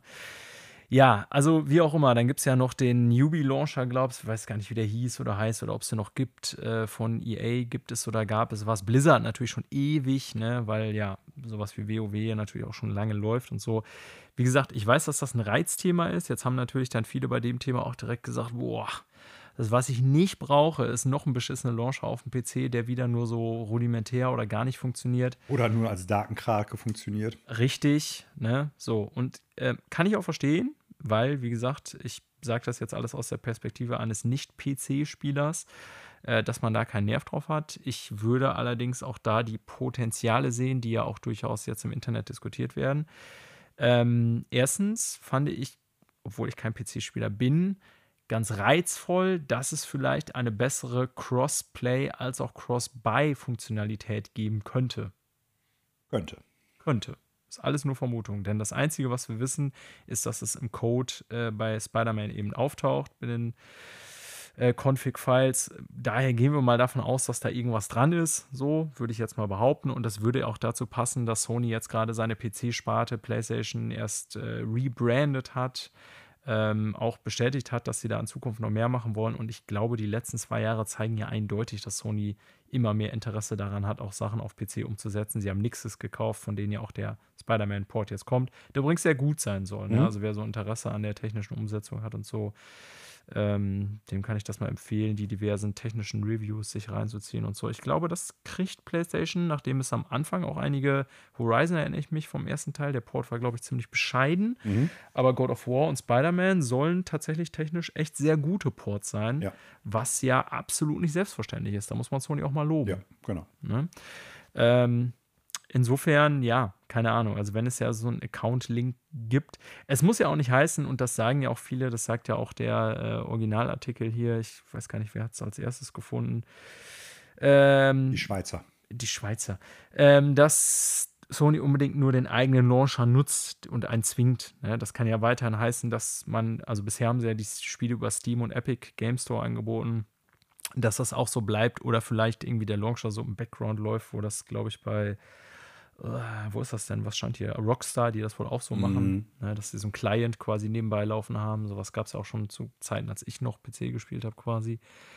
Ähm, hat natürlich auch mal was mit lizenzrechtlichen Gründen zu tun, manchmal pipapo. Ja, also das muss jetzt nicht unbedingt heißen, meiner Meinung nach, dass es exklusiv alles nur noch über einen halbgaren PlayStation PC Launcher zu spielen sein wird ich würde es mal versuchen, wie gesagt, bin kein PC-Spieler, positiv zu betrachten, denn wenn es einen besseren Transfer, sowohl der Käufer als auch zum Beispiel Trophies, die es ja so auf PC, soweit ich weiß, nicht gibt, ich bin kein großer Trophy-Hunter, aber wenn es da insgesamt zwischen dem PlayStation-Account und dem PC-Account bessere äh, Synchronisierungsfunktionen geben würde, mm. ich glaube, das wäre erstmal für alle ein Gewinn. Ja, vermute ich auch. Ja. Mehr weil, Gedanken habe ich dazu also, aber auch nicht. Nee, genau. Aber ich denke zum Beispiel jetzt, ich bin ja Destiny-Spieler, wie alle wissen. Und da muss man ja sagen, ne, ist es tatsächlich, finde ich, äh, diese ganzen ähm, Crossplay und auch äh, Account-Sync-Funktionen ähm, sind schon super cool, ne? dass ich irgendwie Destiny auf PlayStation schließen kann. Eine Minute später starte ich es irgendwie auf PC und habe da alles mhm. an Progress und so. Ähm, das ist schon cool. Also, wenn Sony da so ein bisschen in diese Richtung gehen könnte, ja, warum nicht? Gibt ja auch diverse Multiplattform-Spieler. Ja. Und dann sind wir am Ende der Neuigkeiten-Sektion. Korrekt. Wir halten die Episode heute kurz, Daniel. Wir äh, sind. Kurzen zwei Stunden Podcast, aber ja, ich weiß. Äh, wir werden unter zwei Stunden kommen, da bin ich fest von überzeugt, weil wir machen das jetzt hier rapido, ganz, ganz, ganz, ganz schnell. Aber in den letzten Wochen waren wir ja immer, ich sag mal, oftmals jenseits der 220. Ne? Ja, und das ist schon. Wir müssen lernen, die Fresse Ui. zu halten. Das können wir beide nicht gut, aber ja. So, und deshalb machen wir jetzt hier ganz schnell einen Cut. Und zwar machen wir das, indem ich mich bei allen Zuhörenden bedanke. Toll, dass ihr wieder eingeschaltet habt. Wir hoffen, es hat euch euch gefallen. Wenn ihr Anmerkungen, Fragen, äh, Vorschläge, konstruktive Kritik, wie auch immer habt, dann lasst es uns wissen. Ihr könnt uns über die, ich sag mal, gängigen Social Media Kanäle wie Instagram, Facebook oder Twitter unter dem Handle Extrafreunde erreichen und finden. Schreibt uns, ihr könnt uns auch direkt eine E-Mail schreiben an ffelpodcast.gmail.com. Äh, wenn ihr das, ich sag mal, nicht unbedingt alles öffentlich machen wollt, dann ist das vielleicht interessanter. Ihr könnt uns unter enker.fm-ffel finden und nachgucken, auf welchen Podcast-Kanälen und Catchern ihr uns hören könnt. Natürlich sind da die gängigen Sachen bei wie Apple Podcasts, Google Podcast und so weiter, Spotify. Aber noch ein paar andere Optionen. Vielleicht ist da was bei, was euch gut passt. Mhm, mh. Bitte bewertet uns in den jeweiligen Portalen. Das hilft unserer Transpar äh, nicht unserer Transparenz, unserer Sichtbarkeit. Und äh, da werden dann vielleicht auch noch ein paar andere Leute auf uns aufmerksam, die uns noch nicht kennen. Das würde uns freuen. Empfehlt uns natürlich gerne auch weiter. Äh, gibt Leuten den Ratschlag, da gibt es zwei so Honsos aus äh, ursprünglich Ippenbüren, die äh, ein. Zwei ja, Stunden labern jede Woche, weil sie die Schnauze nicht halten können. Genau, und, und sich selber so gern reden hören. Ja, so. Gen genauso empfehlt das bitte weiter. Genau, genauso müsst ihr es machen. Äh, vor allen Dingen natürlich an Leute, die nichts mit Videospielen zu tun haben und eigentlich auch keine Freunde von euch oder uns sind, sondern nur Feinde, bitte. So. Ist mir ehrlich gesagt scheißegal, wenn die das abonnieren. okay. Also Daniel ist es egal, mir weiß ich gar nicht. Also wenn ihr, äh, wenn ihr freundlich seid, dann ist das natürlich also eine besser. Gute, eine gute Freundin von mir, hallo Jennifer, die hört das ja, die hat null Interesse an Videospielen, die hört das einfach ganz gern zum Einschlafen. Finde ich voll okay. wir, wir nehmen auch solche Kunden. Weil wir so langweilig sind oder warum kann man dazu gut einknacken? Nö, sie meint, sie hört ganz gern meine Stimme, sie kann dir gut zuhören. Ah. Also, ne, es gibt, ich höre ja jede Nacht Pod, ach, ähm, Hörspiele zum Einschlafen. Ja. Ähm, warum nicht auch? Also es gibt viele Leute, die einen Podcast zum Einschlafen hören. Und wenn Witzig. Äh, wir, wir sind ja hier nicht auf äh, viel Explosion ausgelegt, sage ich nee. mal, dass wir jetzt die ganze Zeit so irgendwie super krass irgendwie mit äh, Dynamik um uns werfen oder so. Also nicht, dass wir, glaube ich, irgendwie total einschlafend reden oder so, aber wir sind jetzt ja auch kein äh, Podcast, der irgendwie an 16-jährige Teenager gerichtet äh, ist, der die eine Aufmerksamkeitsspanne von fünf Sekunden haben. Ne? Für sowas sind wir zu langweilig, das ist mir schon bewusst. Hm. Hm. Aber witzig, Podcast würde ich niemals zum Einschlafen hören. Weißt du, also ich hätte nämlich immer das Gefühl, dass ich was verpasse. Ja, gut. Also im Sinne von, ich höre Podcasts wenn, in der wenn Regel das Thema nicht für Information. Dann ist ja egal. Ja, okay, da hast ich du natürlich recht. Genauso. Ja, ja, klar. Ja, ich mach das. Da hast du natürlich ja. recht, wenn es mich ja. nicht interessiert. Aber dann würde ich. Naja, soll sie machen, ist doch alles gut.